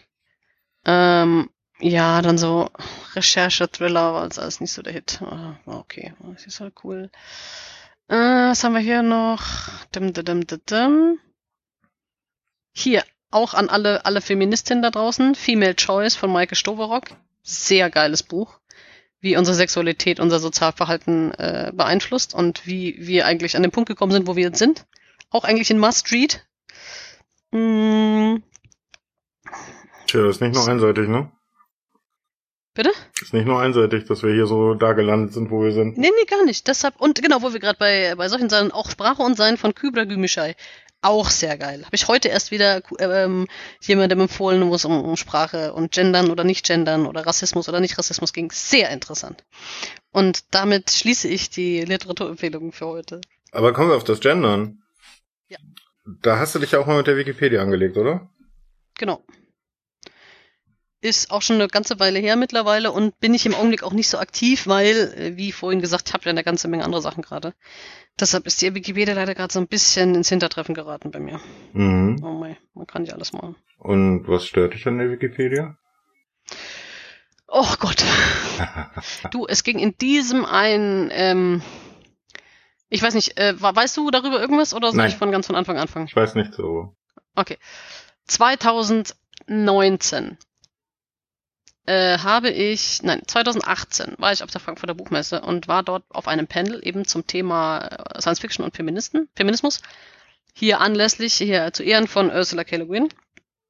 Und da äh, ging es eben auch um Science-Fiction-Autorinnen und im Zuge der Sache habe ich mich dann immer mehr damit beschäftigt und wollte einfach ein paar mehr deutschsprachige Science-Fiction-Autorinnen lesen und kannte aber keine und irgendwie kannte auch von meinen Bekannten niemand welche und es war ganz schwer, die zu finden. Und auf Wikipedia gab es dann eben nur eine Liste deutschsprachiger Science-Fiction-Autoren und es war eine gemischtgeschlechtliche Liste und die war nach Vornamen sortiert und nicht, äh, also nach Vornamen aufgelistet, aber nicht sortierbar nach irgendwas. Und wenn du quasi eine Frau finden wolltest, musstest du händisch alle Vornamen durchgehen. Mhm. Bis du dann irgendwie an Stelle 26 die erste Frau gefunden hast. Total bescheuert. Also zur für Recherche völlig un, un, un äh, geeignet. Mhm. Und dann dachte ich mir, okay, machen wir es doch ganz anders. Ich mache einfach eine neue Liste, deutschsprachiger Science-Fiction-Autorinnen, stell das auf Twitter, ruf dazu auf, die Liste zu editieren und dann haben wir am Ende des Tages einfach mal eine Liste mit wenigstens 20 Empfehlungen. Und am Ende des Tages hatte die Liste eben einige Einträge, aber auch einen Löschantrag, weil die Community gemeint hatte, das sei äh, redundant und unseriös und überhaupt, das braucht man überhaupt nicht. Mhm. Und dann haben wir da eben ewig hin und her diskutiert, um diese Liste zu behalten und schlussendlich durfte sie dann auch bleiben. Aber ähm, wir haben halt gesagt, dieses Prinzip ist total bescheuert, dass man äh, missgeschlechtliche Listen hat und nicht sortieren kann. Das müsste man doch irgendwie anders machen. Und dann haben wir eben dann eine, eine immer größere Aktion draus gestartet mit äh, Meinungsbildern, das heißt Umfragen innerhalb der Wikipedia-Community, ob man da was ändern soll an den Grundprinzipien und haben da drei Monate mit denen rumdiskutiert. Äh, haben auch eine Change-Kampagne gemacht, haben ziemlich viel mit der Presse darüber gesprochen. Und es ging um zwei verschiedene Sachen. Das eine war eben, dass man in solchen gemischtgeschlechtlichen Listen, dass man sie als gemischt kennzeichnet, kenn, kenntlich macht, also mhm. dann Liste von AutorInnen mhm. und dass man die nach Geschlecht sortieren kann. Und das zweite war, dass man generell einfach geschlechtergerechte Sprache innerhalb der Wikipedia erlaubt, weil es bisher, also es ist zwar nicht explizit verboten, aber es ist nicht gern gesehen und da wird dann oft rumgeeditet, jo. weil es einfach im Zusammenhang miteinander stand. Und deshalb haben wir diese zwei Meinungsbilder gemacht und wir haben da diskutiert und diese Diskussionen umfassen ungefähr, wenn man das auf Papier gedruckt hätte, etwa 1000 Seiten. So viel Zeit haben wir da reingesteckt und am Ende wurden wir komplett äh, abgelehnt. Also die haben uns da alle, äh, die haben diesen ganzen Anschläge, äh, Anschläge, oh Gott, diese ganzen Vorschläge abgelehnt, aber halt teilweise aus ziemlich beknackten Gründen, also formale Gründe und inhaltliche Gründe vermischt und uns da ähm, diskreditiert und persönliche Vorteilnahme vorgeworfen und lauter solche Sachen. Ja, ich kenne ja die Welt der Wikipedia-Admins auch so ein bisschen. Ein paar mhm. kenne ich auch. Und ich kann nur sagen, es passt zu denen. Ja, und also wer das alles, ich habe da schon sehr viel drüber gesprochen, das ist ja schon ganz lange her, also drei Jahre. Wer dann nachgucken möchte, kann unter dem Hashtag Wiki für alle einfach mal googeln oder auf Twitter recherchieren oder auch auf meiner Webseite. Da ist auch alles, äh, alle Artikel darüber, ähm, Presseberichte, Mails an uns, Statistiken, da ist alles aufgeführt. Also da kann man sich richtig nochmal reinknien. Ähm, und unter dem Hashtag werden auch immer wieder auf Twitter irgendwelche anderen Themen, die zu dem Thema passen, diskutiert oder gibt es auch Hilfeaufrufe. Mhm. Im Zuge dieser ganzen Geschichte habe ich ähm, Kontakt zum Femnetz gekriegt, einfach zu einer Vereinigung von Frauen in der deutschen Wikipedia, die da auch Events machen, Hackathons, ach Quatsch, was war das, Editathons organisieren, ähm, auch Treffen gemacht haben, was total schön war und ähm, also ich bin da in diese Community ganz schön abgetaucht. Jetzt im Augenblick bin ich wieder aufgetaucht, aber dieses Femnetz macht weiter. Man kann sich da organisieren. Äh, guck mal, jetzt rede ich schon so viel, ich kann gar nicht mehr richtig sprechen. Man kann sich da auch engagieren. Die sind organisiert, die sind mega nett. Ähm, schaut mal nach unter Femnetz oder Portal Frauen in der Wikipedia, da findet ihr ganz viel. Denn die Community ist eigentlich super nett. Es gibt ein paar alte weiße Männer, die echt übel sind und laut schreien, aber das ist nicht die Mehrheit. Die Mehrheit der Leute sind engagierte, nette Leute, mit denen man cool zusammenarbeiten kann. Ja. Und was finde ich unter deinem Punkt Schule? Äh, unter Schule findest du kostenlose Unterrichtsmaterialien für LehrerInnen für meine Bücher. Ah, das ist natürlich auch spannend. Mhm. Ja, das ist echt total cool. Also es hat angefangen mit den Optimierern, weil die coolerweise recht häufig an Schulen gelesen werden. So zehnte bis dreizehnte Klasse, manchmal auch neunte Klasse. Ähm, Gerade in Bayern ist ja, gibt's ja ähm, das Thema Utopie, Dystopie. Meistens lesen die dann Brave New World oder 1984. Mhm. Jetzt manchmal auch Juli C. Und manchmal lesen sie eben auch Theresa Hannig. Und da freue ich mich natürlich sehr. Und dann können die sich diese Unterrichtsmaterialien holen. Die Lehrer haben es einfach, weil sie nicht alles selber vorbereiten müssen. Und wenn es am besten kommt, dann laden sie mich auch noch ein und dann lese ich da halt dann in der Schule. Und dann kann ich noch cool mit den Kindern diskutieren. Das ist eigentlich immer das Schönste. Also ein paar Schulklassen, was lesen, mit denen die Sachen besprechen, das macht super Spaß. Das hört sich auch noch super spannend an, also was du dann da als mhm. Feedback kriegst, oder? Ja, und natürlich auch äh, eine Zielgruppe, mit der ich jetzt im Normalleben nicht mehr so viel Kontakt habe. Also wie gesagt, meine Kinder sind Grundschulalter. So mit Teenies habe ich jetzt nicht so viel Berührung. Und da nochmal zu gucken, was deren Themen sind, was die bewegt, was die interessant finden. Auch so Thema Politikverdrossenheit überhaupt nicht. Die sind super interessiert und die haben auch Plan von Datenschutz und so. Aber die haben halt eine andere Lebensrealität als wir etwas erwachseneren, älteren Leute. Und denen ist es halt wichtiger, Teil der Community zu sein und geben dafür auch bereitwillig Daten ab. Also das sind schon echt sehr interessante Diskussionen, die wir da führen. Und ich lerne da jedes Mal was daraus und bin jedes Mal froh, mit denen mich unterhalten zu haben. Und ja, ist echt, das ist eine ganz tolle Sache. Also das, das mag ich auch sehr gern. Das sind eigentlich immer die schönsten Lesungen, die ich habe. Hm. Oh, du machst auch Übersetzung? Äh, ich nicht. Also es gibt eine Übersetzung von äh, den Optimierern auf Tschechisch.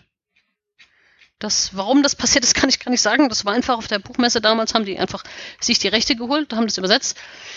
Ich äh, hoffe ja eigentlich immer, dass es irgendwann noch eine Übersetzung von den Optimierern auf Englisch gibt, beziehungsweise einen Verlag gibt, der das machen möchte, denn ich habe bereits eine Übersetzung, die, also eine Rohfassung, die mhm. von einer Übersetzerin gemacht wurde. Ähm, aber ich habe weder eine, einen Verlag noch eine lizenzmäßige, ich kann das, ich kann damit nichts anfangen. Ich brauche quasi einen Verlag, der da Bock drauf hat. Also nochmal hier Shoutout an einen englischsprachigen Verlag, der Bock hat, das rauszubringen auf dem englischsprachigen Raum. Es, ihr müsst gar nicht mehr viel machen. 90 Prozent, naja, 80 Prozent ist bereits erledigt. Meldet euch. Ja, dann biegen wir mal in die Zielgeraden ein. Ähm, ja. Äh, wie kann man dich unterstützen? Äh. Das ist ja, da muss ich mir überlegen, weiß ich gar nicht. Kauft meine Bücher, weiß ich nicht. Ja, redet über, wir haben noch gar nicht über die, über die wirklich wichtigen Themen gesprochen. Haben wir nicht, dann schieß mal los. Nein, nee, sagen wir mal so, die Themen, über die ich schreibe, die sind mir persönlich immer relativ ja, nicht relativ, sind mir sehr wichtig. Das ist ja auch der Grund, warum ich vorhin gesagt habe, ich kann es nicht fünf Bücher im Jahr schreiben, in denen mein Herzblut steckt, sondern es ist halt ein Projekt, mit dem ich mich dann, dem ich mich komplett verschreibe und was aus Gründen dann immer besonders wichtig ist. Und ähm, Pantopia ist ja quasi, hat ja quasi schon gezeigt, also ich bin politisch sehr aktiv und äh, arbeite eigentlich stetig auf eine auf eine Rettung der Welt hin und wir haben natürlich gerade ein Riesenproblem äh, mit Klimawandel und müssen da ganz doll die Welt retten. Also wer sich da engagiert, ist quasi ganz an vorderster Front mit dabei bei der Weltrettung. Das ist so mein Thema, was mich jetzt beschäftigt, die nächsten Jahre. So viel zum Thema, was ich über Romane verraten kann, auch die in Zukunft anstehen. Also es wird natürlich um die Klimakrise gehen. Äh, und wenn ihr mich unterstützen wollt, ja, weiß ich nicht, kauft gerne meine Bücher, aber folgt mir auf Twitter oder schreibt mir eine Mail. Ich freue mich immer mega über E-Mails. Also ich kriege in letzter Zeit häufig E-Mails und Nachrichten von Leuten, die Pantopa gelesen haben. Das freut mich krass, ist super geil. Da zu hören, wie die Leute das Buch gelesen haben und was ihnen gefallen hat oder auch nicht gefallen hat und wie das sie bewegt hat, das, das finde ich total toll, weil das einfach zeigt, dass das, was ich tue, Sinn hat. Also klar weißt du, okay, das Buch hat sich verkauft so und so oft, das haben so und so viel davon gelesen, aber wenn dir jemand sagt, ich habe es gelesen und mir hat das Hoffnung gemacht und mir hat das eine positive Stimmung für die Zukunft gebracht und jetzt möchte ich das und das machen. Also das ist ja das, das Allerschönste. Ich habe mit meinen Büchern schon das Ziel, jemanden zu, Menschen zu erreichen und irgendwie was Positives für die Zukunft zu machen. Und wenn das funktioniert, dann bin ich super happy. Ja, also ich dachte, das ist ein schöner Traum. Äh. Ja, und jetzt kommt der Punkt nämlich. Es ist nicht nur ein Traum, sondern die Dinge, die wir, die Literatur oder die Geschichten, die wir konsumieren, und da meine ich jetzt nicht nur Literatur in Form von Büchern, sondern auch in Form von Fernsehen und Serien und Radio und Musik, das sind alles Dinge, die unsere Gedankenbasis füllen. Mhm. So wie du nicht hier nach ähm, wer es gesagt hat. Du kannst quasi nicht denken, also du brauchst Worte, um zu denken. Ja, du kannst nicht, und nicht, nicht denken. Äh, du kannst, du nicht, kannst denken, nicht, nicht denken, was ist, wozu keinen, keinen Bezugspunkt hast, sage ich mal. Genau, und du hast, du brauchst, also du brauchst Worte, um bestimmte Dinge zu denken und du brauchst auch bestimmte Narrative, um bestimmte Sachen denken zu können überhaupt. Mhm. Also jetzt ein, ein ganz kleines Beispiel, wenn dir die ganze Zeit erzählt wird, die Erde sei eine Scheibe, ist überhaupt der Gedanke, dass die Erde eine Kugel sei, ist super schwierig, diesen Step zu machen. Ja? Mhm. Während wenn dir erzählt wird, die Erde hat unbestimmte Formen, dann ist es wahrscheinlich schon einfach, also weil du quasi keine Denkbarrieren hast. Und diese Denkbarrieren haben wir die ganze Zeit. Und wenn uns die ganze Zeit erzählt wird, die Zukunft wird schrecklich, wir sterben entweder an der Zombie-Apokalypse, an der, an, der, an der Pandemie, am Atomkrieg oder was weiß ich was und alles wird immer schlechter, dann haben wir alle so eine generelle schlechte Grundstimmung und haben eine Gene und, und unsere Gedanken gehen immer eher in eine negative Form. Mhm. Und deshalb ist es super wichtig, meines Erachtens, dass wir eben auch positive Narrative haben und solche Visionen haben, damit sich eben das Repertoire an, an möglichen Gedanken überhaupt erstmal bilden kann, damit damit die Leute basierend darauf ihre eigenen positiven Gedanken schöpfen können. Ja, also wir brauchen hoffnungsvolle Geschichten, um eine hoffnungsvolle Zukunft denken und dann auch gestalten zu können. Ja, aber die verkaufen sich auf Netflix doch nicht gut. Das werden wir dann sehen. ja, nee, das ist so, also, aber das ist auch was, was mir so aufgefallen ist, in, in dem, was ich so über die Jahrzehnte wahrgenommen habe. Ne? Also es wird, geht immer mehr in die dystopische Richtung und äh, positive Erzählungen von der Zukunft gibt es eigentlich kaum. Ja, weil es auch tatsächlich schwieriger ist. Weil natürlich äh, Gewalt und Mord und Totschlag und Skandal und schier und schlimm und guck mal da, ist natürlich viel leichter zu erzählen und da kriegst du viel mehr Publikum, als wenn du sagst, hier guck mal, hier ist ja alles gut. Aber das heißt nicht, dass es unmöglich ist. Also du kannst auch gute Geschichten schreiben, wenn du halt positive Ausgänge hast. Aber es ist halt mehr Arbeit. Und ähm, ja, ich, ich, also ich weiß, dass ein paar KollegInnen auch dran arbeiten, äh, Utopien zu schreiben. Ich hoffe, da kommt jetzt in nächster Zeit auch was. Ich glaube, wir haben auch einfach so ein bisschen das Bedürfnis danach. So wie nach dem Zweiten Weltkrieg so diese Heimatfilme so geboomt haben, ne? Weil man mhm. einfach so ein Bedürfnis nach heiler Welt, nach guten Geschichten hat. So geht's mir zumindest. Also ich könnte noch ordentlich 10, 20 Utopien vertragen. Ja, wir haben also, ein bisschen besser wir haben jetzt nur den, den, Unterschied, dass wir jetzt eine heile Welt, sage ich mal, haben. Also die meisten Menschen müssen sich nicht irgendwie, müssen nicht hungern. Ja? Von wem sprichst du jetzt? Naja, ich sagte die meisten Menschen. Auf der Welt. Nee, hier, hier bei uns, in unserem, in unserem in Deutschland. Kreis, in, ja. in, Deutschland. Hier in Deutschland, Österreich, Schweiz, Europa. Ähm, aber wir haben keine gute Erzählung von der Zukunft, worauf man hinarbeiten kann. Ja. Also, Hast du auch vor, weiter das Feld zu beackern? Ja, tue ich. Also was auch ganz witzig ist, es gibt also äh, nicht nur wir KünstlerInnen, jetzt sage ich es doch, AutorInnen beschäftigen uns damit, sondern auch zum Beispiel hier ähm, Politik beschäftigt sich damit. Also das BMBF macht solche Sachen auch. Da war ich jetzt bei mehreren Veranstaltungen. Die haben ja einen Bereich der Zukunftsforschung, der wissenschaftlich betrieben wird, also um zu gucken, was passiert eigentlich die nächsten fünf, sechs Jahre. Und wenn du dann ein bisschen weiter den Zeithorizont aufmachst, 10, 20, 30 Jahre, kannst du das nicht mehr wissenschaftlich ähm, fundiert machen. Und was die jetzt gemacht haben, ist, dass sie eben Science-Fiction-AutorInnen gefragt haben, was passiert denn in den nächsten 50 Jahren? Auch und dann kriegst du quasi Szenarien von den Forschenden vorgegeben, so und so und so, und dann kannst du da rumspinnen und dir irgendwas überlegen. Und äh, das sind, du bist völlig frei und schreibst halt irgendein, spinnst dir was aus den Fingern. Und das Schöne ist, das ist natürlich einerseits eine sehr schöne Beschäftigung für uns AutorInnen, aber andererseits für die Forschenden und für die Leute vom Ministerium auch cool, weil die nicht in ihrem, äh, in ihren Formalismen stecken müssen und in ihrem mhm. wissenschaftlich korrekten Arbeiten, sondern einfach ausgehend von den Szenarien coole neue Geschichten haben, die ihnen eben solche Denktüren öffnen, die vorher vielleicht nicht da gewesen sind und die dann auch wieder ähm, auf der lesenden Seite eben äh, neue Ideen ermöglichen. Und das passiert jetzt immer häufiger. Also das finde ich echt total cool. Ja, da gibt's ja wieder einen Shift, ne? So, Wie bitte? Da gibt's so langsam aber sicher auch wieder einen Shift Richtung mm, einer, ja, die Zukunft optimistisch angehen. Äh, ja, und also diese Geschichten sind ja dezidiert so, dass es nicht, also das sind meistens Kurzgeschichten oder einfach Szenar kurze Szenariengeschichten, ähm, wo du nicht den Anspruch haben musst, die Leser, also wie in jetzt in, in, der richtigen, in einem richtigen Buch mit einer Storyline und einem Skandal und die Leser durch Spannung zu fesseln, sondern du weißt, du hast diesen Rahmen und diese Geschichte muss dieses Thema behandeln und ich kann das jetzt so, so positiv wie möglich ausgestalten und auch so witzig wie möglich oder so, so grotesk wie möglich. Also du hast einen ganz anderen Schreibansatz, finde ich zumindest, als wenn du jetzt für den normalen Markt schreiben würdest. Mhm. Deshalb hast du gar nicht, deshalb ist quasi die Frage, schreibe ich eine Dystopie? Also es ist total un unattraktiv, eine Dystopie zu schreiben in diesem Zusammenhang, weil du dann ja wieder nur was wiederkauen würdest, was eh schon dauernd beackert wird. Mhm. Du hast quasi die Freiheit, Dinge zu schreiben, die auf dem Buchmarkt überhaupt nicht vorkommen. Und ja, also das ist, das ist sehr schön. Das war jetzt auch von meiner Zeitstiftung war jetzt auch sowas, da hatte ich so ein paar Geschichten geschrieben für ähm, einfach so als Inspiration für eine Diskussionsrunde, solche Sachen. Und jetzt nur ein Kurzgeschichtenband kommt dann auch bald raus mit solchen absurden, abgefahrenen Geschichten von der Zukunft. Also in dem Bereich passiert schon sehr viel und wie gesagt, ich glaube, dass ziemlich viele Leute dieses Bedürfnis nach diesen positiven Geschichten haben. Glaubst du wirklich, irgendwann könnte es so eine benevolent KI geben, wie in Pantopia? Also, dass es auf jeden Fall, also dass es irgendwann eine bewusste KI gibt, dessen bin ich mir nahezu sicher. Ähm, weil es gibt eigentlich keinen Grund, warum was, was auf biologischer Basis funktioniert, nicht auch irgendwann auf synthetischer Basis funktionieren sollte. Ob das jetzt in 10, in 100 oder in 1000 Jahren der Fall ist, ist mir egal. Ne? Also das ist ja nur, das, die Zeit spielt ja in dem Fall jetzt keine Rolle. Mhm. Außer wir als Menschheit überleben diesen Zeitraum nicht. Aber ähm, irgendwann ist das durchaus möglich und bis dahin sollten wir uns darüber Gedanken gemacht haben, wie wir mit so einer Entität umgehen.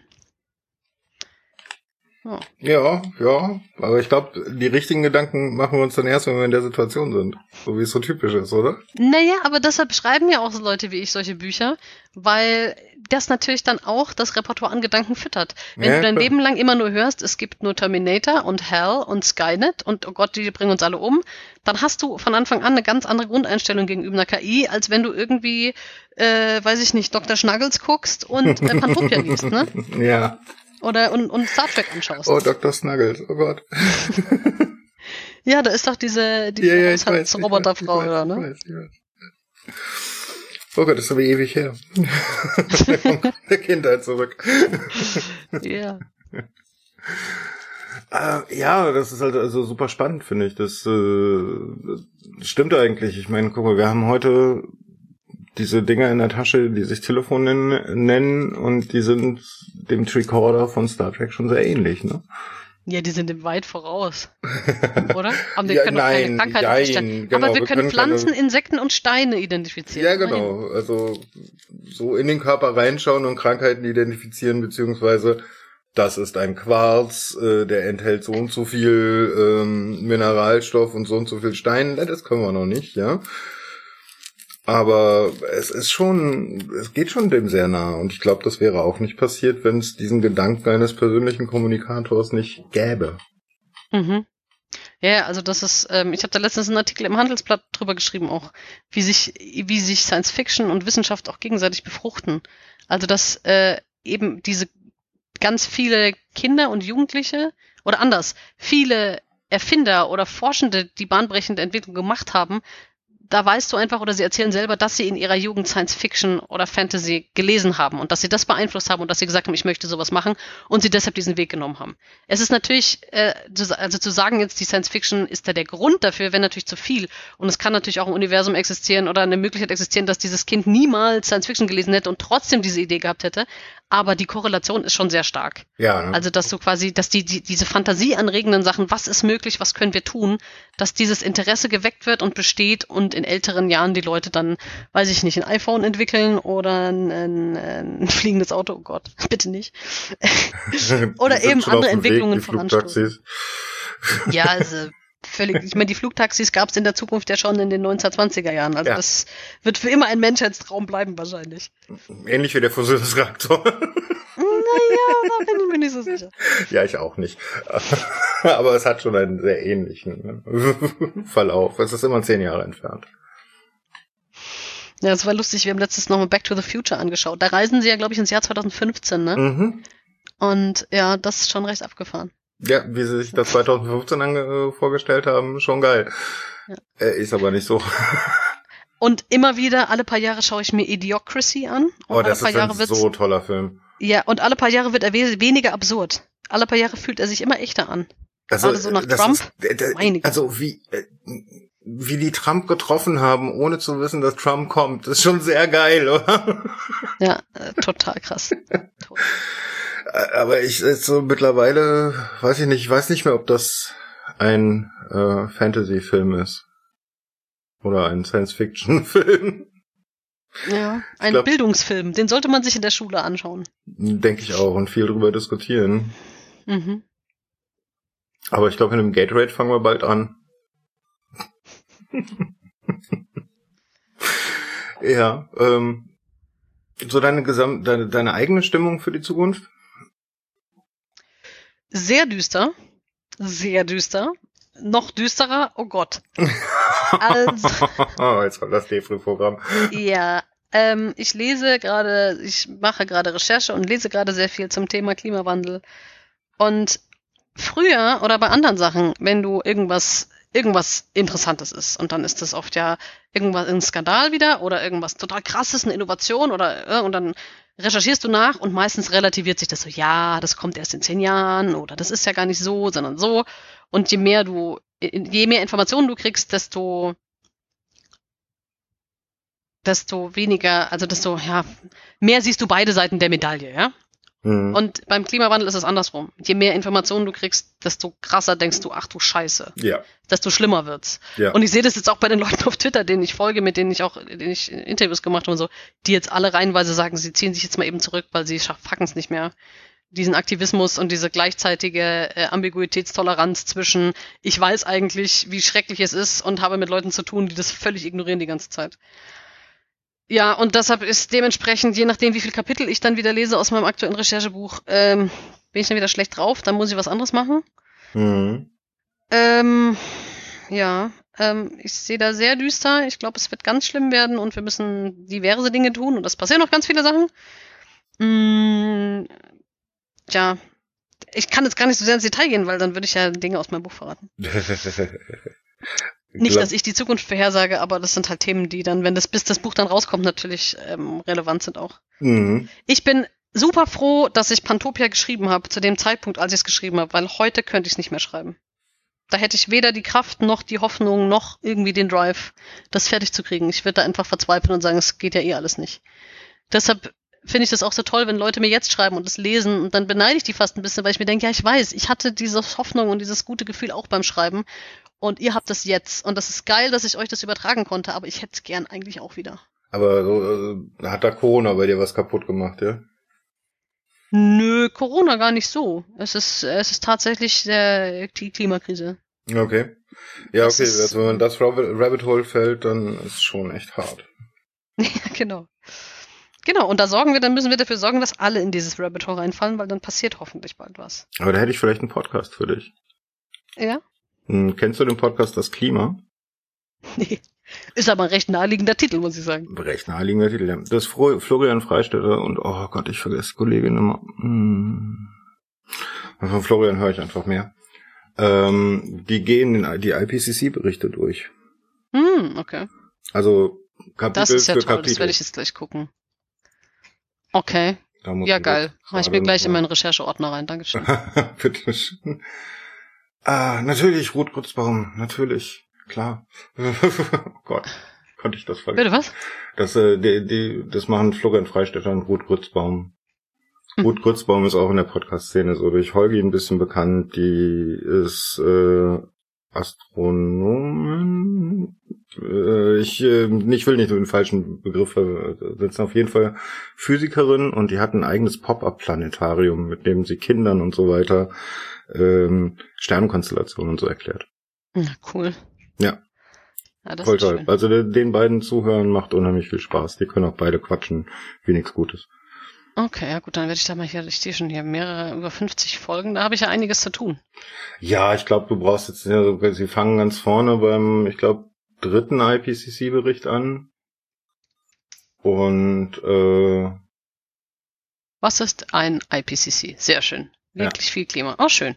Ja. Ja, cool. So Mach ich gleich. Durch, äh, wirklich jedes Mal geht's durch um, um, um ein Kapitel immer nur. Mhm. Kann ich, kann ich auch jedem echt, echt empfehlen. Ja, klasse. Äh, ein bisschen macht's auch immer wieder Hoffnung, ja? Weil auch immer wieder drin steht, also immer wieder in den IPCC-Berichten drin steht, wie könnten wir es dann auch abwenden. Mhm. Ja, das wird ganz schön schwierig. Wie gesagt, ich bin ja hier in der Kommunalpolitik und meine Rede letztens betraf die Frage, ob wir in unserer Stadt eine Eishalle bauen sollten oder nicht. ja. Energieverschwendung pur, ne? Ja, jetzt darfst du dreimal raten, wie der Stadtrat abgestimmt hat. Energieverschwendung pur. Naja, die Halle ist noch nicht gebaut. Das wird, die wird hoffentlich auch nie gebaut werden, aber das werden wir sehen. Ja, weil das ist ja schon, ein bisschen braucht man hin. ja sowas.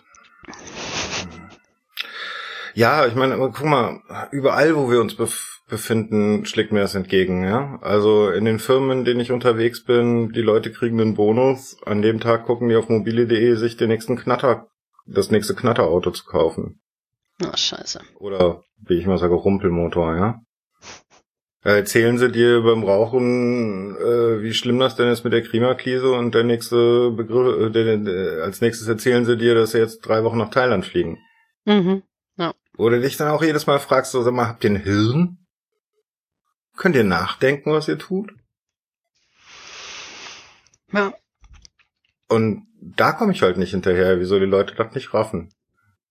Ja, weil jeder einfach meint, sein eigener Beitrag wäre so gering, da kann man ja, ist ja egal, ne? Es wird schon nicht so schlimm sein. Und, und, also ich glaube, zwei Dinge, abgesehen, also davon, das erste, mein Beitrag ist gering. Das zweite, die Politik wird sich schon kümmern, weil die haben sich ja immer schon drum gekümmert. Ne? Und das dritte, es wird auch nicht so schlimm sein, wie alle sagen. Ja, natürlich. Weil bisher ist die Welt ja noch nicht untergegangen. Ja, natürlich. Die Welt wird in der Form auch nicht auf einen Schlag untergehen, sondern ganz leise, still und heimlich, ja. Genau, und weil man das nicht sieht, das ist so wie der Frosch im berühmten Topf, Mhm. weil man es nicht merkt und, und sich auch graduell dran gewöhnt und, und so wird es immer weitergehen. Deshalb, ähm, vielleicht wird es jetzt auch einfach schlagartig sehr viel schlimmer. Vielleicht ist das, wäre das sogar gut, weil das dann so ein Weckruf wäre, die Politik doch noch zu ändern. Weiß ich nicht. Ja, es Vielleicht sind dann immer so, so Dinge wie Ahrtal und so weiter, ne? Genau. Oder jetzt einfach die Dürre. Also es wird ja, ich meine, vielleicht brauchst du einfach fünf Jahre Dürre und dass die Bauern dann genug auf die Barrikaden gehen, dass auch die CSU zum Beispiel in Bayern endlich was tut. Aber ja, die tut ja wenn ich bisher die, die, die Diskussion ja, die, in sagt ja Nordrhein, die sagt ja Niedersachsen an, was Niedersachsen zu tun hat. Bitte, bitte, wer sagt Niedersachsen? Ja, Söder war doch jetzt gerade dabei, ja, die Niedersachsen sollten mal Fracking erlauben, damit Bayern wieder Gas ja. hat. Ja, ja, also es ist, ja. Das Dumme ist halt, die sind ja gewählt. Es gibt so viele Leute, die diese Menschen einfach noch wählen. Ähm, das ist sehr beängstigend. Ich, ich frage, ja. wer wählt die eigentlich noch? Ja. Aber ähm, irgendwann sterben die auch aus, ne? Und dann kommen die Neuen nach. Aber die sind ja dann auch alt. Ja, ja, ja, ja, ja, das ist halt so das Problem. Also, ähm, ich meine auch, ich meine, wenn ich mir meine Generation so angucke, die hat eigentlich beigebracht bekommen, es kümmern sich immer andere drum. Ja, ja genau. So, du fährst mit 100% Grünstrom, wenn du mit der Bahn fährst. Ja, Schwachsinn. Ja? Du hm. fährst mit dem Strom, der hier im Strommix ist und die zahlen irgendwelche abstrusen Zertifikate, damit alles 100% grün ist. Ja? Hm. Aber die, die, die kümmern sich schon drum. Nee, tun sie nicht. Ihr, der, ihr Punkt ist Marketing und nicht wir kümmern uns drum. Ja, und so ist es mit der Politik, ja genau. Die anderen, das machen die schon. Du musst nur dein Kreuzchen machen und dann bist du ein guter Bürger und den Rest machen die. Aber ja. ich wollte es jetzt auch nicht so runterziehen.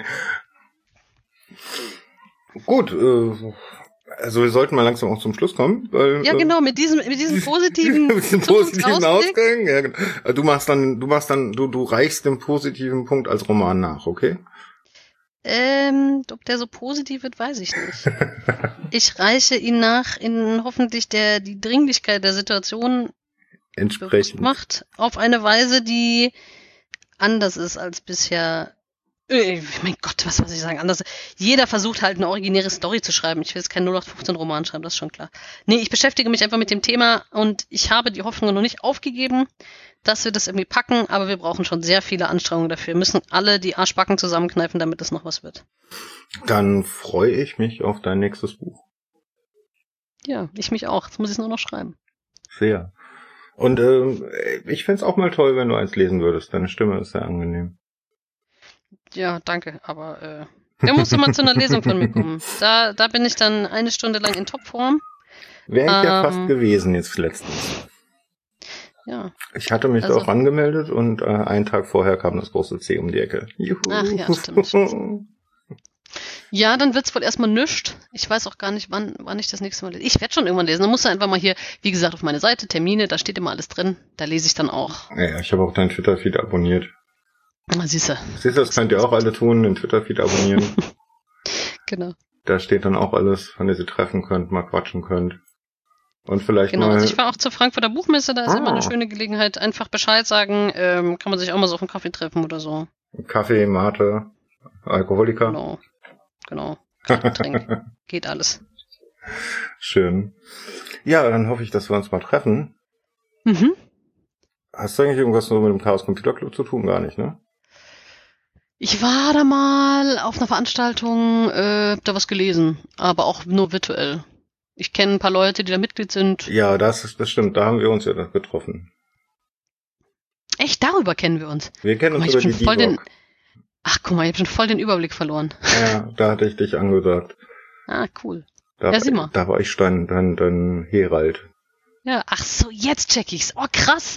Boah, das ist ja aber auch schon lange her. Meine Güte. Ja, ja, ist eine Weile her. Ich glaube, es war die erste Remote Congress äh, Nummer, die wir da gemacht haben. War das 2020? Ja, ja. Ja, krass. oh, witzig. Ich hatte es überhaupt nicht mehr auf dem Schirm. Ja, schön. Jetzt erinnere ich mich wieder. Geil. Ja, das war, äh, wo hast du das denn nochmal vorgelesen? Aus, aus nicht die Optimierer, den danach, ne? Nee, unvollkommene wahrscheinlich. Unvollkommene, oder? ja. 2020, ja genau, muss ja gewesen sein. Ja. Ach, krass. Ja, auch, auch, ja, dann schauen wir mal, vielleicht, was, was dieses Jahr passiert. Vielleicht lese ich ja offen, offen ist, ist dieses Jahr noch ein äh, Kongress? Dieses Jahr wird er live wieder sein. Wir werden dieses ja, dann, Jahr wieder in Hamburg sein. Dann kannst du ja mal hier so ein, eine unverbindliche Empfehlung abgeben, den man da einladen könnte. Kann ich machen, ja. Ja, cool. Da würde ich mich freuen. Ja, das ist auch immer eine schöne Veranstaltung, muss ich sagen. Also, äh, hast du noch mehr davon mitgekriegt, außer das, was du da gemacht hast? Nee, leider nicht.